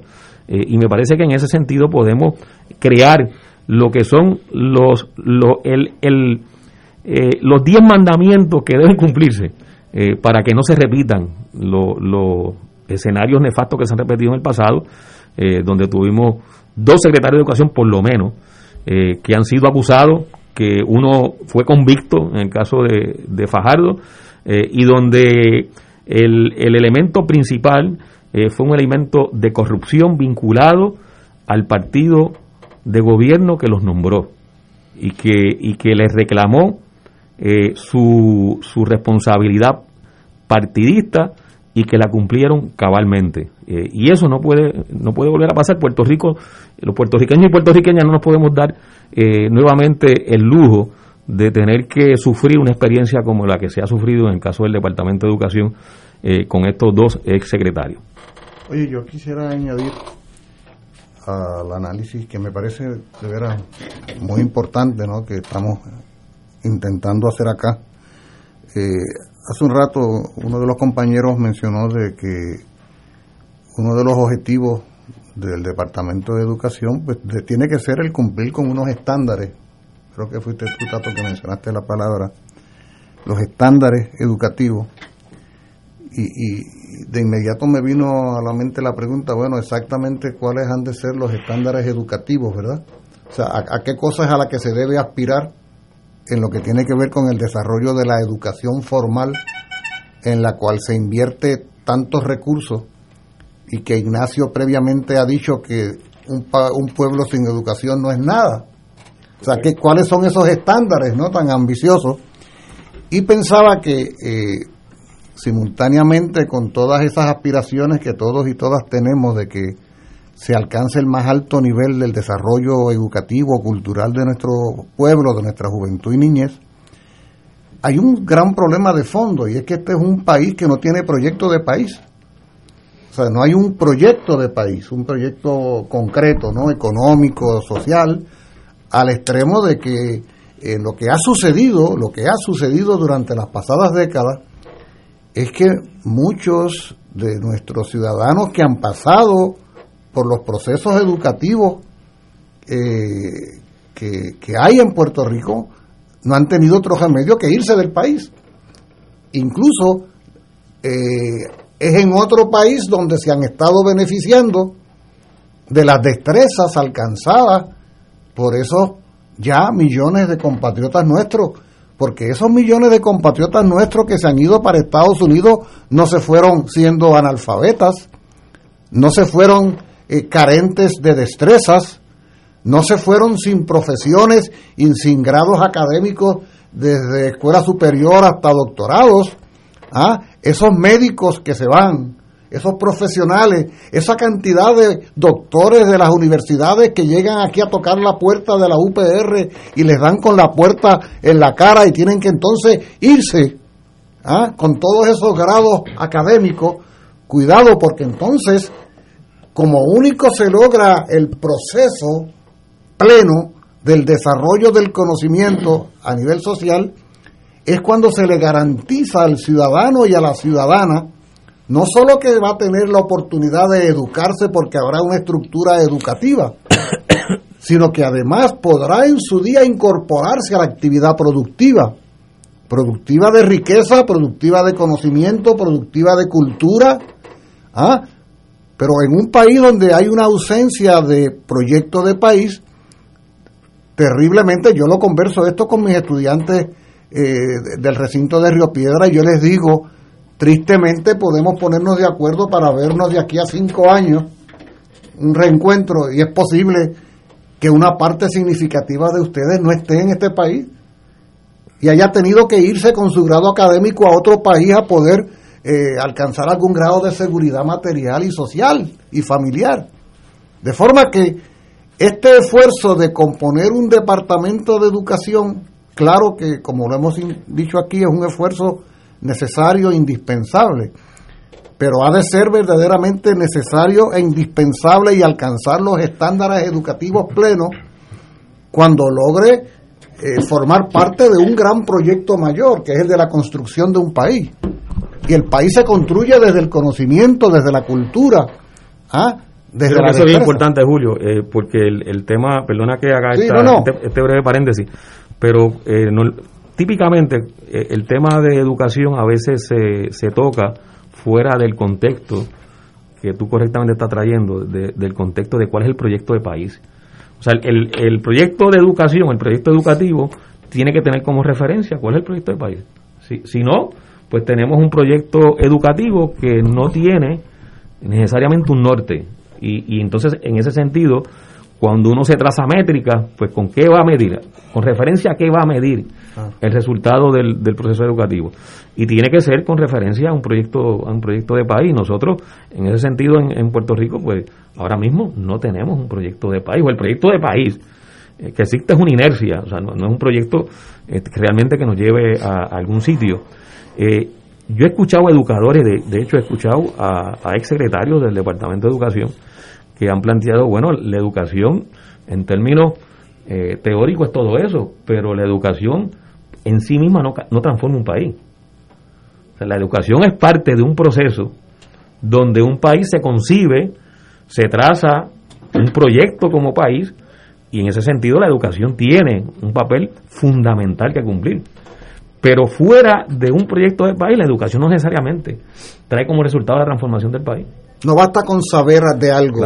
Si tú no puedes, si no tienes, o sea, el agua de escorrentía es el agua que se desperdiga.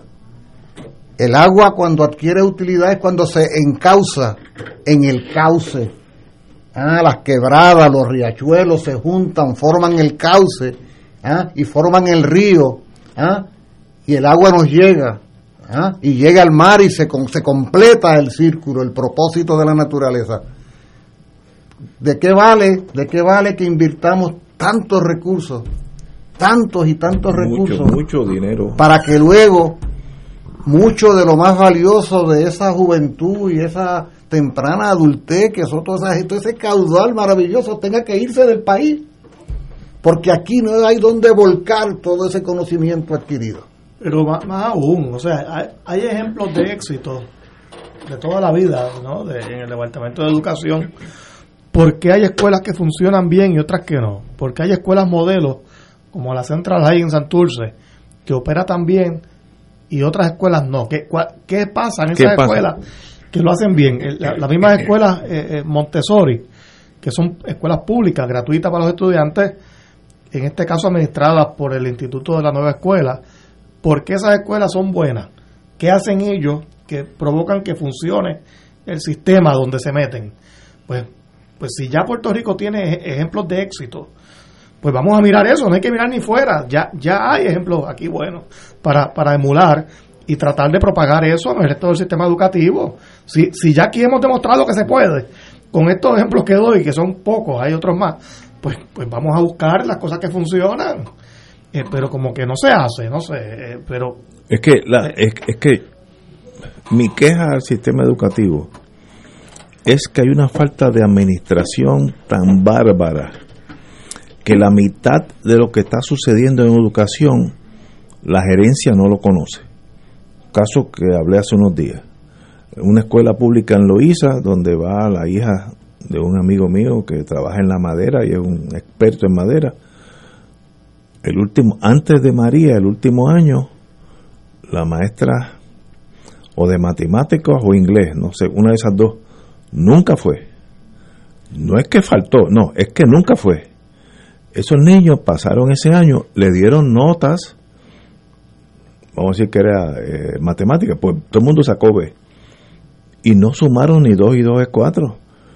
Eso lo sabe el, super, la- el, jefe de, de educación, lo sabe el jefe de la región, o es que no importa. Si la nación no le importa la educación, esos casos suceden. Si eso se torna una falta grave, a la larga se corrigen. Por ejemplo, yo estoy en Israel hace unos años, donde un hijo mío vivía allí, y hay un juego de fútbol, de esos fútbol, Israel es bastante flojo en fútbol, porque los europeos le dan mano y muñeca, pero estaba viendo el juego entre Israel y Israel y ahí eh, un, un equipo de París París ¿cómo se llama el el París, Saint Germain. San Germain, que of course le dieron una pela a Israel. Uno de los mejores Una equipos cosa del mundo, Bárbara. París, sí. Pero en mitad de juego, que en el mundo nuestro americano, pues hay una ceremonia más bien atlética, ¿no? En Israel, era el primer ministro dándole el premio mayori- eh, a la estudiante de escuela pública en Israel de ciencia que se sacó todas AVE en vez de atletismo eh, el presidente de Israel.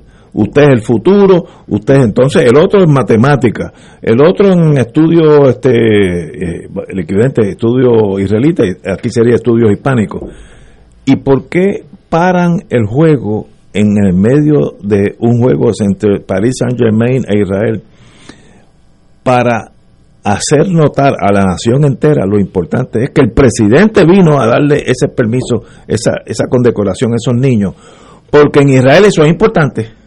¿Cuánto hemos, ¿Cuándo hemos visto aquí a eso? No olvídate del gobernador, no. El secretario de Educación alguna vez ha hecho un reconocimiento a alguien que haya sido extraordinario. Yo nunca lo he visto en mi vida. Y es porque eso no tiene importancia. Entonces, si a eso le añades el cóctel Molotov perfecto, un toque de política, y metes allí dos o tres que perdieron elecciones, los metes allí como esta señora Ponte ya estaba haciendo, pues tú tienes una catástrofe en el punto más neurálgico. Porque si eso lo, eso lo hicieran en obras públicas o en DACO, pues mira, se afectan DACO y se afecta obras públicas, pero no mata el país. Eso es matar el país. Si tú matas a esos niños que no le enseñas, la maestra de educación, ah, álgebra o lo que sea, no va ese año, esos muchachitos en Loíza crecen un año con una deficiencia bárbara. Eso es traición a la patria. Y eso, si el gobernador o el presidente de la nación, el que sea, le da importancia, se corrige, porque entonces la gente dice, espérate, espérate, que el gobernador se puede presentar por aquí en cualquier momento, el gobernador, y se sienta allí como un estudiante. Eh, Oye, Ignacio, ¿y, y por, por qué eso no pasa aquí? Porque no es importante. Y, y que no hay es excusa. negligencia de todo el mundo. Y no, hay excusas, como dijimos, dijimos ahorita, hay un problema de ejecución, ¿no? Aquí, eh, Puerto Rico, por ejemplo, recibe la misma cantidad de fondos exactamente que la que recibe un Estado de los Estados Unidos, el 100% de los fondos federales de educación para los niños, de educación pública, se recibe en Puerto Rico. Por lo tanto, ahí no hay un issue político, ah, no, es que, no, no, es puramente administrativo, porque el dinero está ahí, pero no se está administrando bien. Eh, y no hay eh, eh, liderato, ¿no? que es lo más importante aquí. Para que una escuela funcione y un departamento, hace falta un buen líder a nivel escolar, a nivel. eh, Y eso se regional. fora- eso y se eso es lo que hay que buscar, ¿no? Eso se y, y el problema es que, que lo que es la tradición es que cuando se nombra a quien vaya a ser la persona que, que se encargue de, del Departamento de Educación, esto lo digo en términos generales, ¿no? Eh, casi antes de que se siente, le han puesto encima del escritorio torres de expediente de las personas que tiene que contratar. Ah, sí. Bueno, O sea, eh, no lo pasó. Eso, Eso le pasó a la última. O sea, a- la señora nominada. O sea, es, es que el partido, los no. dos partidos, pero principalmente el partido, Sí, sí. porque en, en este caso hay que sí significarlo, hay que puntualizarlo.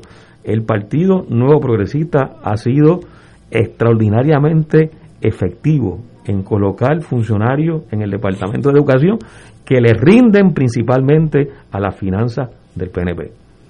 Y que su actuación ha sido acomodar los funcionarios, acomodar a quien le pidieron que acomodara, que el contrato X, Y o Z se le dé a X o Y o Z consultor, que cuando se le busca el rastro, que es lo que ha pasado con los casos de corrupción, se encuentra que son personas vinculadas al partido de gobierno y que tienen pero- deudas o, o el partido de gobierno tiene deudas con esa persona. Pero si uno fuera O sea, hay que romper con eso. Lo que pasa es que no, es que cuando se habla de, Es todo que yo este asunto de cómo manejar administrativamente el departamento con un nivel de eficiencia y, y aceptable, hay que cortar esa, esa manera este, casi de, de- de contaminación y, de, y, y que ha llevado el Departamento de Educación a estar corroído. Lo que pasa es que uno de los principales botines de guerra Sí, porque ahí hay Son dinero. 3 mil del millones de partido, del partido que gana del partido que gana es educación Porque ahí hay dinero hay de un- verdad. y hay un componente de la educación pública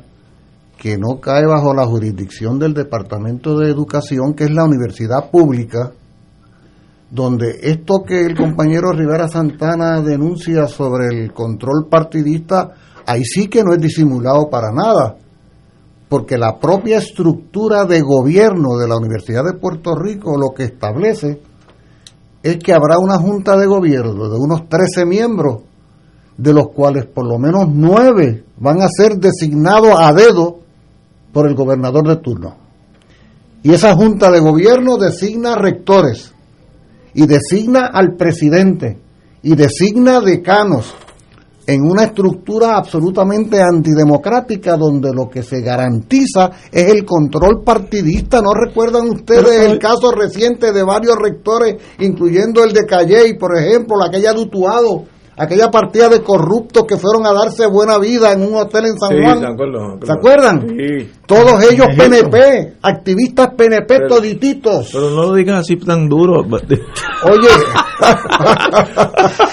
entonces, oye, pero es que. Es Pero que ha habido buenos secretarios, Julio. No, Porque- pero estoy hablando. No, no, no, no, no, no, no, no, no, si estoy hablando ahora de la estructura. hace, se hace la anotación. Eso. No, estoy hablando de la universidad, porque yo quiero incluir la universidad en el análisis, porque como estamos hablando del departamento de educación y, el, la- incluye y la- todo. pero la universidad no forma parte. Pero qué pasa, que allí en la universidad es todavía peor, porque la propia ley universitaria del año 66, que por cierto es una criatura del Partido Popular Democrático, no del, no del PNP, porque no existía todavía. En el año 66, bajo la administración de Roberto Sánchez Vilella, se aprueba esa ley universitaria que ha sido modificada, pero no ha sido alterada en su naturaleza antidemocrática, ¿ah? verticalista, donde hay un pequeñísimo grupo de personas que cabe en una guagua y sobran asientos, que es la que decide el destino nada menos que del principal centro docente del país y sus 11 unidades. ¿Ah? Y es un descaro porque una de precisamente, mira, mira, mira, mira qué interesante, una de las candidatas al embeleco ese de irse para Washington a darse buena vida es precisamente una antigua miembro de la Junta de Gobierno. ¿Ah? Ah, sí saben, esta, esta, esta ciudadana del PNP es una de esas Entonces de repente los tienes aquí, de repente los tienes allá, de repente los tienes acá, ah, Pero- controlando toda la estructura. Pero que tú La ausencia de democracia participativa y el control partidista es, es el espanto. Es que tú estás subrayando la realidad. La educación tiene que ser una prioridad del Estado. Y el que se meta por el medio, te lo lleva por el medio. Y en por el medio están todos estos políticos. Chencho, que perdió las elecciones, quería ser alcalde del Jurutungo, pues lo ponen de subsecretario de una región y él no sabe ni escribir español. ¿Y cómo va a ser? Pues mire, eso es así, en, hoy, hoy es así. Pues tú no puedes tener un sistema educativo así y mire, eso es un caos a un nivel que yo bregué hace como 10 años con maestros ficticios. Por ejemplo, yo era yo era el maestro Ignacio Rivera, ese existe, pero también ex- existía Ignacio Cordero, que es mi segundo apellido, y había uno que era José Rivera, que también es mi, mi, mi ¿cómo se dice? Middle name. Eh, y luego existía José Cordero, yo era cuatro o cinco maestros y cobraba cuatro o cinco cheques. Y esos cheques, el problema era distribuirlo a las escuelas, porque en las escuelas sabían que no, no había cinco corderos o cinco, pero lo interceptaban en la pagaduría, en los headquarters, y le pagaban una, una mesada al vicepresidente de finanzas, que fue preso también. Eso pasó hace 10 años. ¿Se ha curado eso? Yo estoy seguro que no. Otro racket que yo estuve envuelto también como abogado era eh, los cursos remediativos, Title One. En los veranos eh, asignan unos fondos para los muchachos que están atrás y entonces se salen de la estructura eh, educativa, sino que van a los a los diferentes residenciales, los sitios donde hay problemas, y dan cursos. Y eran fraudulentos, cobraban y no hacían nada. ¿Sabe? Eh, Eso es así o seguirá así. Mientras eso siga así, mira, puedes nombrar de la señora esta Rivera Rivera, la doctora, con la mejor intención posible. Si tú no rompes eso con un lanzallamas, no es machete, esto hay usar más duro, no vas a tumbar eso, porque esa estructura delictiva está ahí ya. Es- es- estas células cancerosas están ahí y usted puede llegar y estar eh, eh, mandando memorándum para arriba y para abajo y usted no sabe que eso está pasando. Cuando venga el verano que viene, esos, esos muchachitos de Title One que le pagan a estas empresas semi privadas un montón de dinero y no dan las clases, se embolsican el dinero. Yo estuve envuelto así como abogado. Eso es lo que queremos en la educación del país. Yo no creo que haya nadie que diga que sí, pero está ahí. Alguien tiene el tesón, la valentía, en italiano diríamos el coraggio, alguien tiene el coraje la- el- de romper eso. Eso sería un gran gobernador. Si hace, con eso nada más que haga, salva al país. El, el gesto de las calles lo arreglamos nosotros. Tenemos que ir a una pausa. Seis y media, amigos. Fuego Cruzado está contigo en todo Puerto Rico. Cómprame un sistema solar y escúchame aquí en Radio Paz. Todos los viernes a las 4 y 30 de la tarde. Te espero para que me cuentes tus inquietudes acerca de placas solares con baterías. Comunícate conmigo. Soy Luis Enrique al 787-536-7938 de Solar Store. Cómprame un sistema solar. Buenos días familia. Es la casa a la que siempre puedes llegar sin invitación. A las 10 de la mañana, Judith Felicie es tu anfitriona para conversar sobre medicina, psiquiatría de niños y adolescentes, artes, derecho, valores y fe. Todos los días por Radio Paz 810 AM. Buenos días familia. Donde una conversación parece demasiado corta. Buenos días familia. De lunes a viernes por Radio Paz 810 AM. Escucha los sábados a las 5 de la tarde para servirte un programa del Colegio de Profesionales del Trabajo Social de Puerto Rico con los temas de interés a la comunidad. Recuerda, los sábados a las 5 de la tarde para servirte por Radio Paz 810. Fuego Cruzado, el programa de más credibilidad en la radio puertorriqueña, es ahora la tribuna abierta de análisis noticioso, con diversas perspectivas que exploran el trasfondo de lo que acontece a diario y cómo nos afecta. Escucha Ignacio Rivera y sus panelistas invitados de lunes a viernes en Fuego Cruzado en transmisión diferida a las 10 de la noche por Oro 92.5 FM. Y ahora continúa Fuego Cruzado.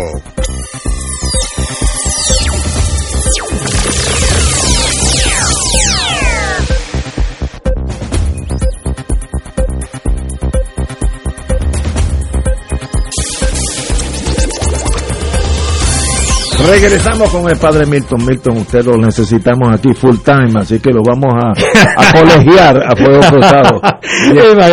Yo digo a, los amigos que están escuchando, eh, eh, esto, fuera del aire es como las notas al calce de los libros. O sea, a veces la nota al calce es que está el jugo, lo que lo que discutimos fuera del aire, la verdad que está espectacular. Bueno, estamos aquí en el resto de Radio Maratón de Radio Paz, eh, recordándole que ya lo que nos queda es el día de hoy, el día de mañana, esperando esas aportaciones de parte de ustedes, Radio Paz se sostiene no solamente por las ventas de los anuncios, de los auspiciadores, sino también por los, los, esfuerzos de las personas que donan, aportan para que Radio Paz pueda continuar llevando eh, eh, espacios de, como este, de discusión seria y que se ponga de vez cuando un poquito así media calientita, pero al fin y al cabo son todos amigos y todos siguen caminando como se hace respetuosamente. Y así mismo lo hacemos con toda la programación que tenemos, programación familiar que sin chabacanería ni doble sentido ni nada por el estilo, es lo que necesitamos seguir llevando a través de Radio Paz 810. Les exhorto a que llamen ahora el 787 300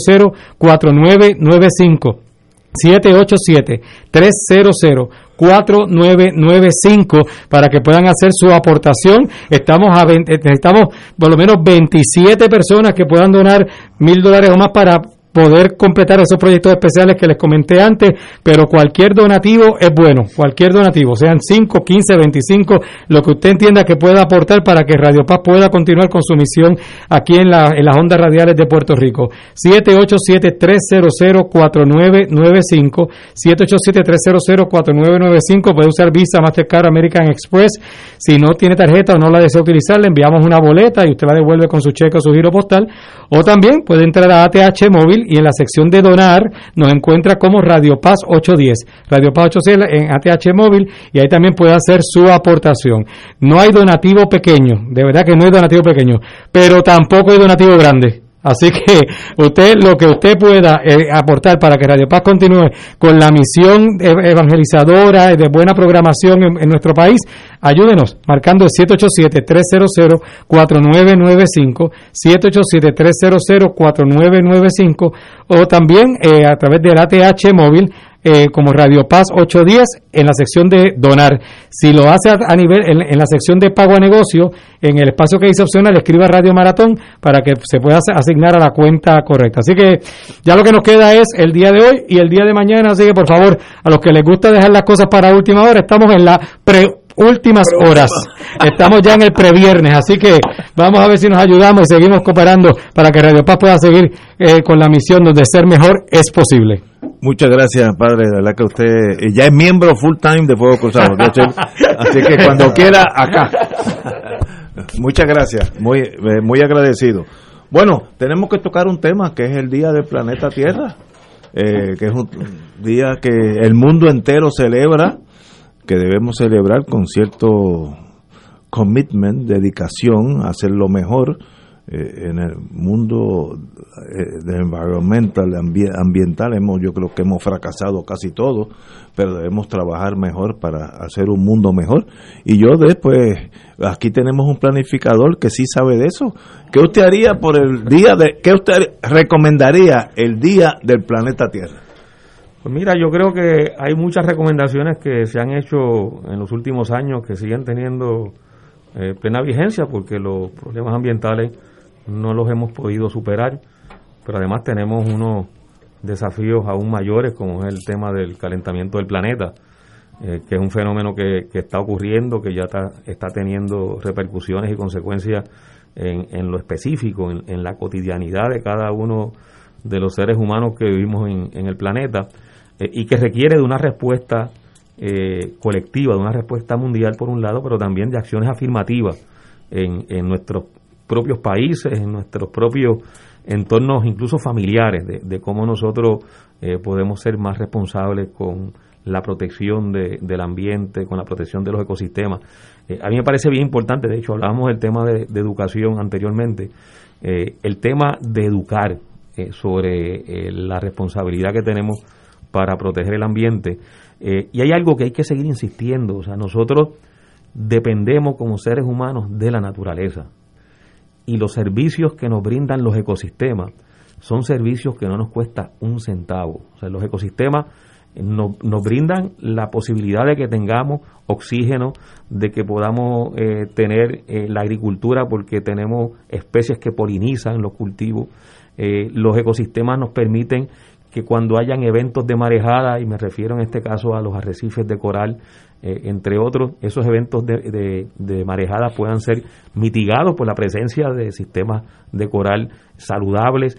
Eh, los ecosistemas nos permiten con, su, con la vegetación, con la cubierta forestal, eh, que tengamos agua. En la medida en que el territorio está forestado, no solo vamos a tener agua, sino que vamos a tener agua de calidad, porque las raíces de los árboles ayudan a filtrar eh, el agua de lluvia que cae al, terreno, pero además los árboles nos ayudan a evitar inundaciones o reducen la probabilidad de las inundaciones porque esa gota de agua de lluvia le toma más tiempo llegar al suelo y las raíces también hace que esa gota le tome más tiempo llegar al cauce de los ríos y por tanto el río eh, eh, no crece en la magnitud en que crecería cuando tenemos parte de sus cuencas deforestadas, que es lo que ha pasado eh, no solo en Puerto Rico, sino en otras partes del mundo, con todo lo que ha sido eh, esa ofensiva de construcción, de deforestación, de arrasar con montañas, de arrasar con áreas eh, cubiertas por la vegetación y las consecuencias pues tienen que ver directamente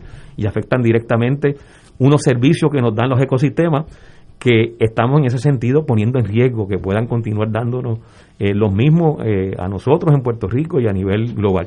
Ahora, yo quiero significar unos asuntos que tienen que ver con nosotros, con, los puertorriqueños y puertorriqueñas, y particularmente con lo que ha sido la forma en que se ha manejado el tema ambiental en los últimos años por parte de las instituciones públicas.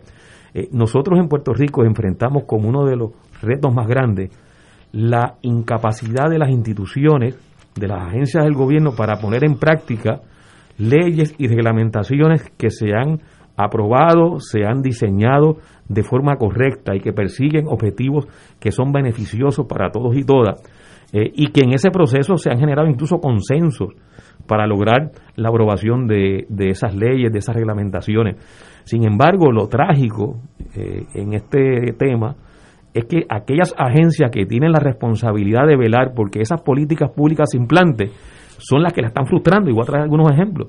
Eh, la Junta de Planificación en el 2019 derogó siete reservas naturales que habían sido aprobadas en el 2016.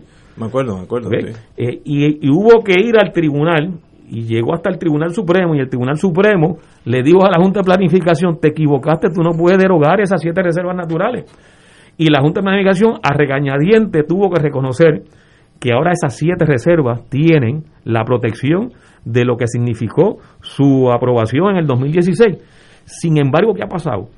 Que no sabemos si la Junta actuó conforme a la inexistencia de esas reservas naturales cuando las derogó en el 2019. ¿Cuántos proyectos se habrán considerado eh, consultas de ubicación en ese periodo en que fue derogada ilegalmente, así reconocido por el Tribunal Supremo de Puerto Rico, esas reservas naturales? Pues no lo sabemos, la Junta no nos está informando, ni está dando eh, esa, esa información, valga la redundancia. Increíble eso. Departamento de Recursos Naturales y Ambientales. Discutíamos aquí en un programa hace unos meses atrás, con la participación del compañero y licenciado Pedro Sade, cómo amplió la lista de exclusiones categóricas, que lo que quiere decir es que se pueden llevar a cabo acciones que pueden tener impacto en el ambiente, pero ahora están excluidas de que se hagan los estudios ambientales. ¿Quién hace eso? El Departamento de Recursos Naturales y Ambientales, que es la agencia del gobierno que tiene la responsabilidad legal, la responsabilidad ministerial precisamente de velar por la protección de los recursos naturales. Ahí tenemos dos agencias que están actuando contrario a lo que es la función, a lo que es el propósito, a lo que es su deber eh, eh, como agencia pública en el manejo del tema ambiental, en el manejo del territorio. En el caso norteño nuestro, ese caso norteño está protegido por la ley 292. Pues la Junta de Planificación y la Oficina de Gerencia de Permisos está aprobando proyectos de, construcción que contravienen la ley 292, eh, que se aprobó en, en el... Eh, se me olvidó ahora la fecha exactamente, eh, pero, pero se aprobó recientemente y además, perdón, en el, se, se aprobó en el 1999, la ley 292, y después se aprobó el reglamento del caso. Y aún con esa protección se aprueban permisos de construcción que van en contra tanto de la ley como del reglamento en la zona del caso.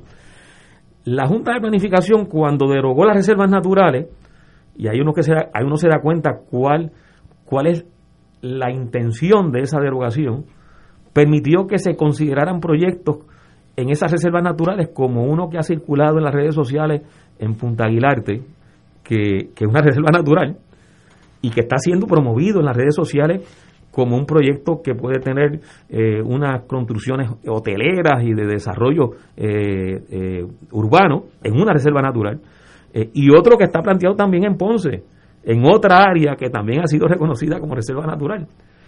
Y cuando uno sigue mirando lo que está ocurriendo a nivel de las decisiones y de las actuaciones de las agencias públicas versus lo que dice la política pública, reflejada o representada en las leyes y reglamentaciones que se han aprobado, pues uno se da cuenta que aquí estamos viviendo una ficción eh, sobre, sobre el tema del ambiente, en el sentido de que, por un lado, uno escucha discursos y declaraciones y expresiones de funcionarios públicos, eh, funcionarios del gobierno diciendo que sí, que bueno la protección del ambiente, sin embargo, las actuaciones que están realizando muchas de estas agencias, sobre todo las que tienen la responsabilidad de proteger el ambiente, es exactamente contrario.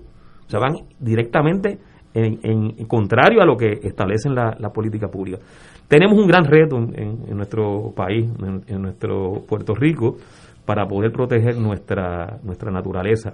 Sobre todo, eh, tenemos una gran amenaza en nuestras costas. Eh, las costas es ese encuentro entre el sistema marino y el sistema terrestre, que nos brinda innumerables recursos naturales, donde hay unos grandes ecosistemas, pero además unos grandes paisajes que, que nos ayudan a nosotros a, a despejarnos y a enriquecer el espíritu y a visitantes que vienen también. Eh, hablamos de turismo, pues el turismo viene a ver eh, esas áreas tan importantes, pero las costas están siendo devastadas, han sido devastadas en el pasado, y la presión de desarrollo en las costas sigue en una dirección extremadamente peligrosa, porque además es una de las áreas de nuestro territorio que está más vulnerable al calentamiento del planeta y sobre todo a sus consecuencias en cuanto al aumento del nivel del mar. Así que tenemos grandes desafíos eh, y el Día del Planeta Tierra tiene que ser el año del planeta Tierra, tiene que ser la, actitud permanente para que nosotros podamos eh, mantener una, una visión como especie y como seres humanos que tiene que estar en absoluta armonía con nuestro entorno natural, con nuestra geografía natural y con los servicios que nos brindan los ecosistemas, que sin ellos y si sobre todo nosotros actuamos en la dirección contraria, pues también nosotros desaparecemos como especie. Compañero.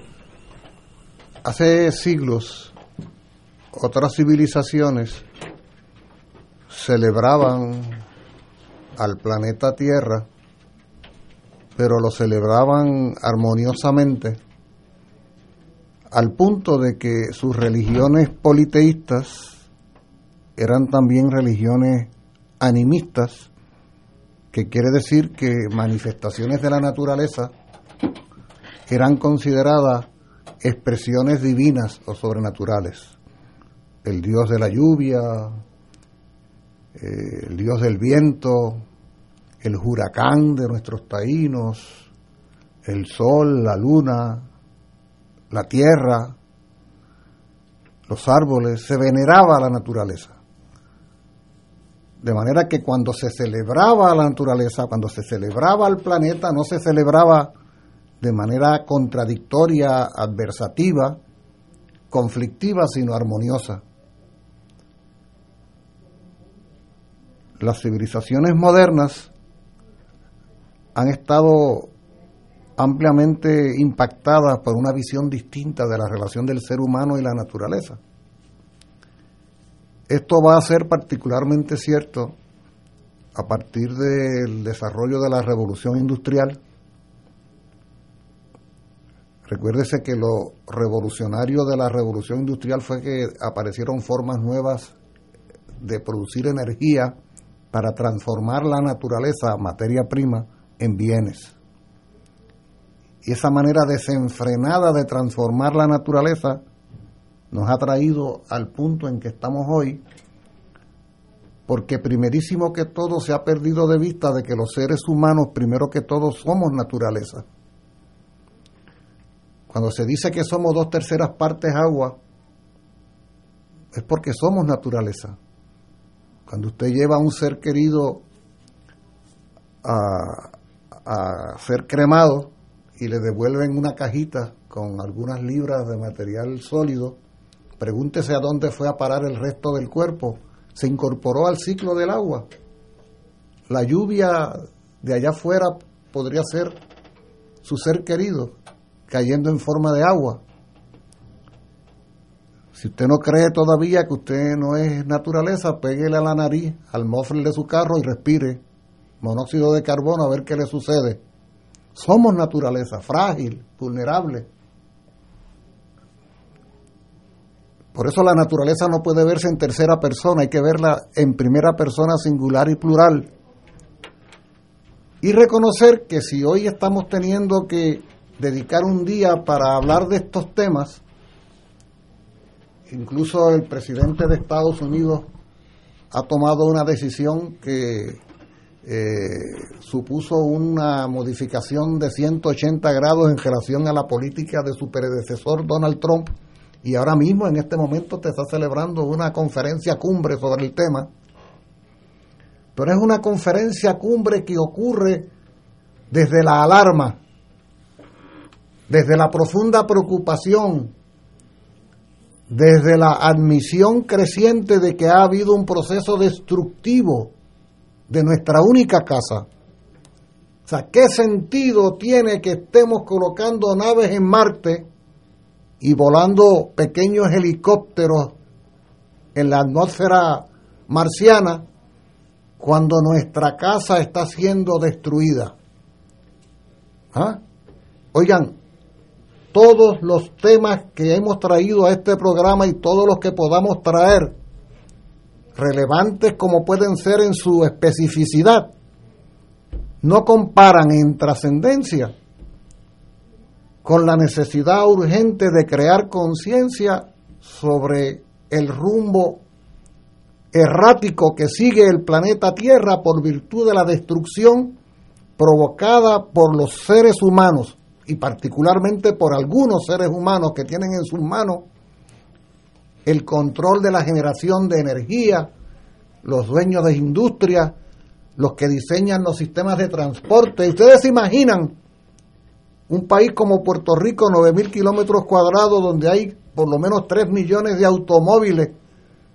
¿Ustedes se imaginan que de esos 3 millones de automóviles, esta mañana estaban encendidos por lo menos 500 mil en los tapones por la falta de planificación para el transporte? 500 mil automóviles encendidos lanzando monóxido de carbono a la atmósfera. ¿Saben ustedes, amigos y amigas Radio Escucha, que Puerto Rico es considerado el principal aportador de gases nocivos a la atmósfera en la región de Centroamérica y el Caribe? ¿Ah? Dudoso eh, reconocimiento del aporte al calentamiento global y al cambio climático resultante. Oigan, porque esto no es un asunto que suceda ya a la distancia, lejos de nosotros. El mismo planeta de los angolanos, o de los rusos, o de los estadounidenses, o de los chilenos es el de Puerto Rico. Por lo tanto, el llamado tiene que ser a crear conciencia, a crear conciencia de que esta es la única casa que tenemos, el único planeta que tenemos, y se está destruyendo. ¿Ah? Y no es el futuro, es el presente ya, cuando en Ocean Park, ¿ah? las casas que fueron construidas cerca de la orilla, ahora resulta que el mar se las está llevando. Eso no es por obra y gracia. Ah, eso sucede por una realidad de la elevación de los niveles del mar. unida a la irresponsabilidad de la construcción en la cercanía de, la, de la costa. ¿ah? ¿No han visto ustedes los reportajes de cómo se van destruyendo los glaciares en las altas montañas, alterando la formación de ríos y del clima general de regiones enteras? Eso no sucede por casualidad. Esa armonía que nosotros llamábamos la normalidad ha ido desapareciendo porque los seres humanos han querido jugar a aprendices de brujo y este es el resultado. Y no pretendo transmitir un mensaje fatalista porque no se trata de eso.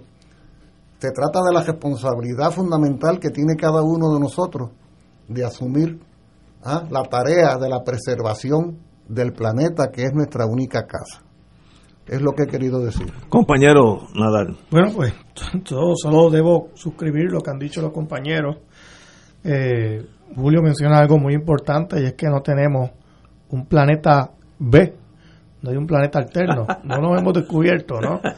Por lo tanto, si no eh, eh, eh, nos empeñamos en que el planeta Tierra sobreviva, mm, combatiendo la deforestación, la, contaminación, todo lo que provoca el cambio climático, ¿no? Pues las futuras generaciones no van a tener dónde vivir, ¿no? Esto, yo creo que el Día del Planeta que es hoy, debe servir como pues eh, incentivo para todo el mundo reflexionar eh, sobre sus hábitos diarios, ¿no? Todo lo que hacemos tiene un impacto ambiental, todo.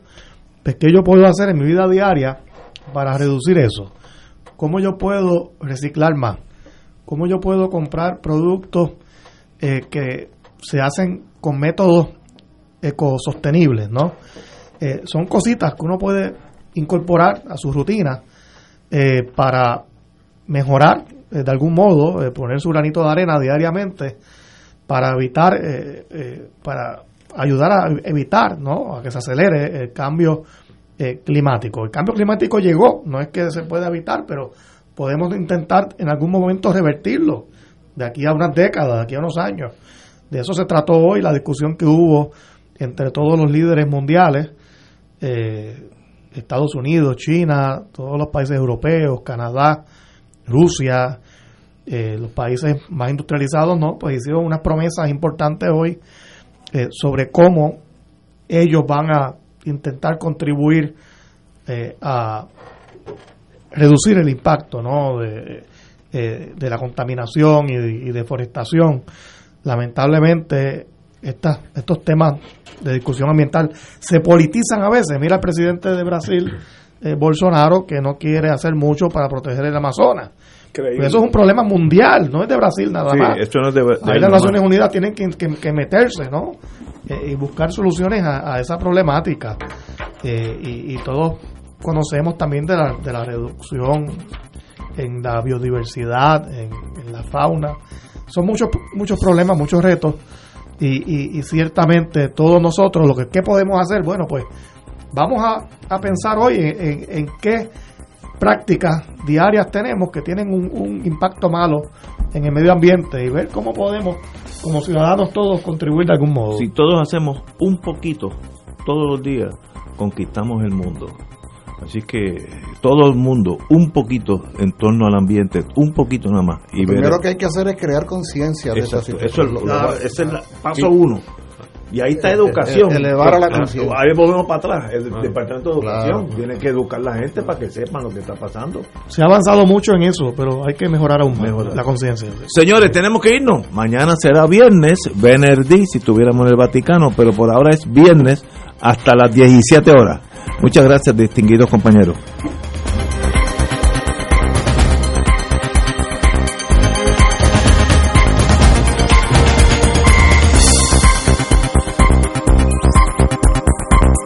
Esta emisora y sus anunciantes no se solidarizan necesariamente con las expresiones vertidas en el programa que acaban de escuchar. WKBM San Juan, donde ser mejor es posible.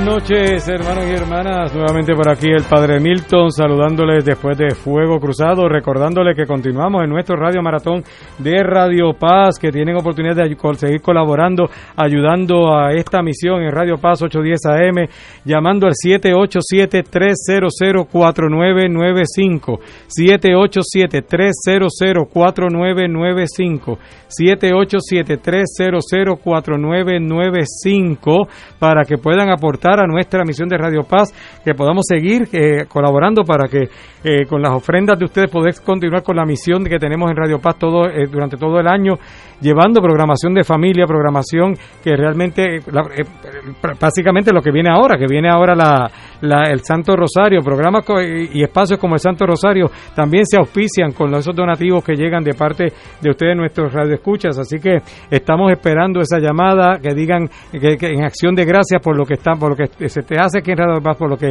Radio Paz significa para cada uno de ustedes, lo que reciben de Radio Paz, marcando el 787-300-4995, 787-300-4995.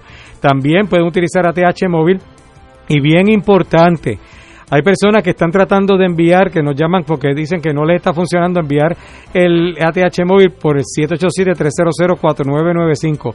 No, no pueden usarlo de esa manera. Por eso le, estamos diciendo, cuando usted entra a ATH móvil, ATH móvil tiene como tres franjitas, tres categorías. Una dice enviar dinero a personas. Ese es el que se, ese de dinero a personas, ese que usted hace, que es que normalmente con un número de teléfono. Ese es el que no va a utilizar. Va a buscar donde dice donar. Sigue, cuando usted entra a TH móvil, una vez que usted entra a la, a la aplicación, sabe que le, va a pedir su número secreto para poder entrar a la aplicación. Una vez que, es más, lo estoy, lo estoy haciendo aquí con, con mi propio teléfono para poderle dar los pasos más o menos. Entra el número secreto de la aplicación y una vez que entra, aparece enviar dinero a personas, esperar, dice pago a negocios, dice transferencia entre mis tarjetas y dice donar. Pues usted son como diferentes categorías de los pagos que permite ATH móvil. Vaya donde dice donar, que generalmente, por lo menos en iPhone, no sé en, en, Android, pero en iPhone está en la es lo último que aparece en la parte de abajo. Y aparece donar. Cuando usted ahí escribe el nombre Radio Paz, pero tiene que ser Radio Paz todo corrido, no puede dejar espacio, porque si deja espacio no le sale nada tiene que ser Radio Paz 810, todo corrido. De hecho, tan pronto usted escribe Radio P, cuando usted escribe Radio P ya le sale, porque eh, lo estoy haciendo, Radio P, de escribir Radio P, ya te aparece Radio Paz 810, ahí tiene que ser escrito y sin espacios para que le aparezca. No trate de enviarlo por el número de teléfono porque le va a decir que esa transacción está pendiente. Cuando está pendiente, usted va a tener que entrar al setting o esperar, creo que son unas 72 horas, si no me equivoco, a que el mismo sistema se las elimine no va no le va no se la, no le va no se le vaya a enviar a nadie va a quedar como pendiente porque no existe una cuenta con el número 787 300 4995 así que eh, utilice donar, el, el, es donar, y ahí es por escribiendo Radio Paz 810, todo corrido, sin espacio, para que puedan hacer la aportación a través de, ATH móvil. Eh, pero si se le hace más fácil, llame al 787-300-4995, 787-300-4995, particularmente ahora que vamos a empezar el rezo del Santo Rosario, para que puedan poner, no solamente hacer la ofrenda, sino también eh, hacer su, poner las intenciones de oración para cada misterio del Rosario. 787-300-4995, 787-300-4995. Aprovecho para darle las gracias a nuestros auspiciadores, al equipo de autocontrol y a Mario Burgos por eh, suplirnos con los desayunos y auspiciar los desayunos en, las mañanas. Antoninos Pizza, le damos las gracias, de hecho las pizzas que trajeron estaban espectaculares. Eh, Antoninos Pizza, que tienen el especial, radio, el especial Radio Paz en Antoninos Pizza, usted puede llamar, pide el especial Radio Paz, que lo van a tener hasta, el, hasta mañana cuando termine el Radio Maratón. Eh, también le damos las gracias al restaurante Mar del Caribe en la calle Loíza en Punta Las Marías, el Mesón Sándwich El Sabor de Puerto Rico, Magno Pizza en la avenida Domenech en Atorrey, el restaurante Tierra del Fuego Steakhouse en la avenida Roosevelt en Atorrey y el restaurante El Gigante Dormido en la urbanización Riverview en Bayamón. Así que les damos las gracias a todos ellos y como siempre digo, auspicien a los que nos auspician. Vamos a ver por aquí varias de las boletas que tenemos para irlas adelantando en, lo que empezamos el Santo Rosario, para irlas incluyendo en la oración. Se pide oración por la familia Rodríguez Mártir. Enrique Rivera de Cagua nos ofrenda 100 dólares y pide por los enfermos del mundo. Eh, Alexis Rivera y Yadeira Rivas eh, eh, se, se, pide por la familia Sánchez Santiago y por la familia Rivera Sánchez por la comunidad de consagrados y consagradas eh, Sirinea. Tengo también por acá, vamos a ver, se pide oración por una hija que está enferma con micoplasma, también por Daniela Carrera que está embarazada y por un sobrino con tinnitus. vamos a ver por acá también, Luz María Rivera el Lampón de Naranjito nos ofrenda 40 dólares y pide por toda la familia y por su salud. Un anónimo de San Juan que nos ofrenda 50 dólares. Un anónimo de Sidra nos ofrenda 40 dólares. Eh, Lucrecio Ortiz Maldonado de San Juan nos ofrenda 30 dólares. Eh, luz Ah, bueno, perdón. Una luz, una luz de San Juan que nos ofrenda 20 dólares y pide por la pandemia. 7873004995, 7873004995. Recuerden, mi hermano y hermana, que ahora pues, vamos a pasar a hacer eso de Santo Rosario.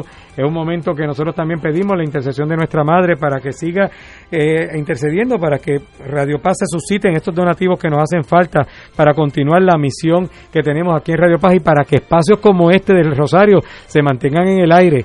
Miren, mantener Radio Paz es medio millón al año. Medio millón al año. Ahora mismo los donativos no llegan a medio millón al año. Por eso es que también eh, los a veces hay que eh, vender los espacios, le vendemos los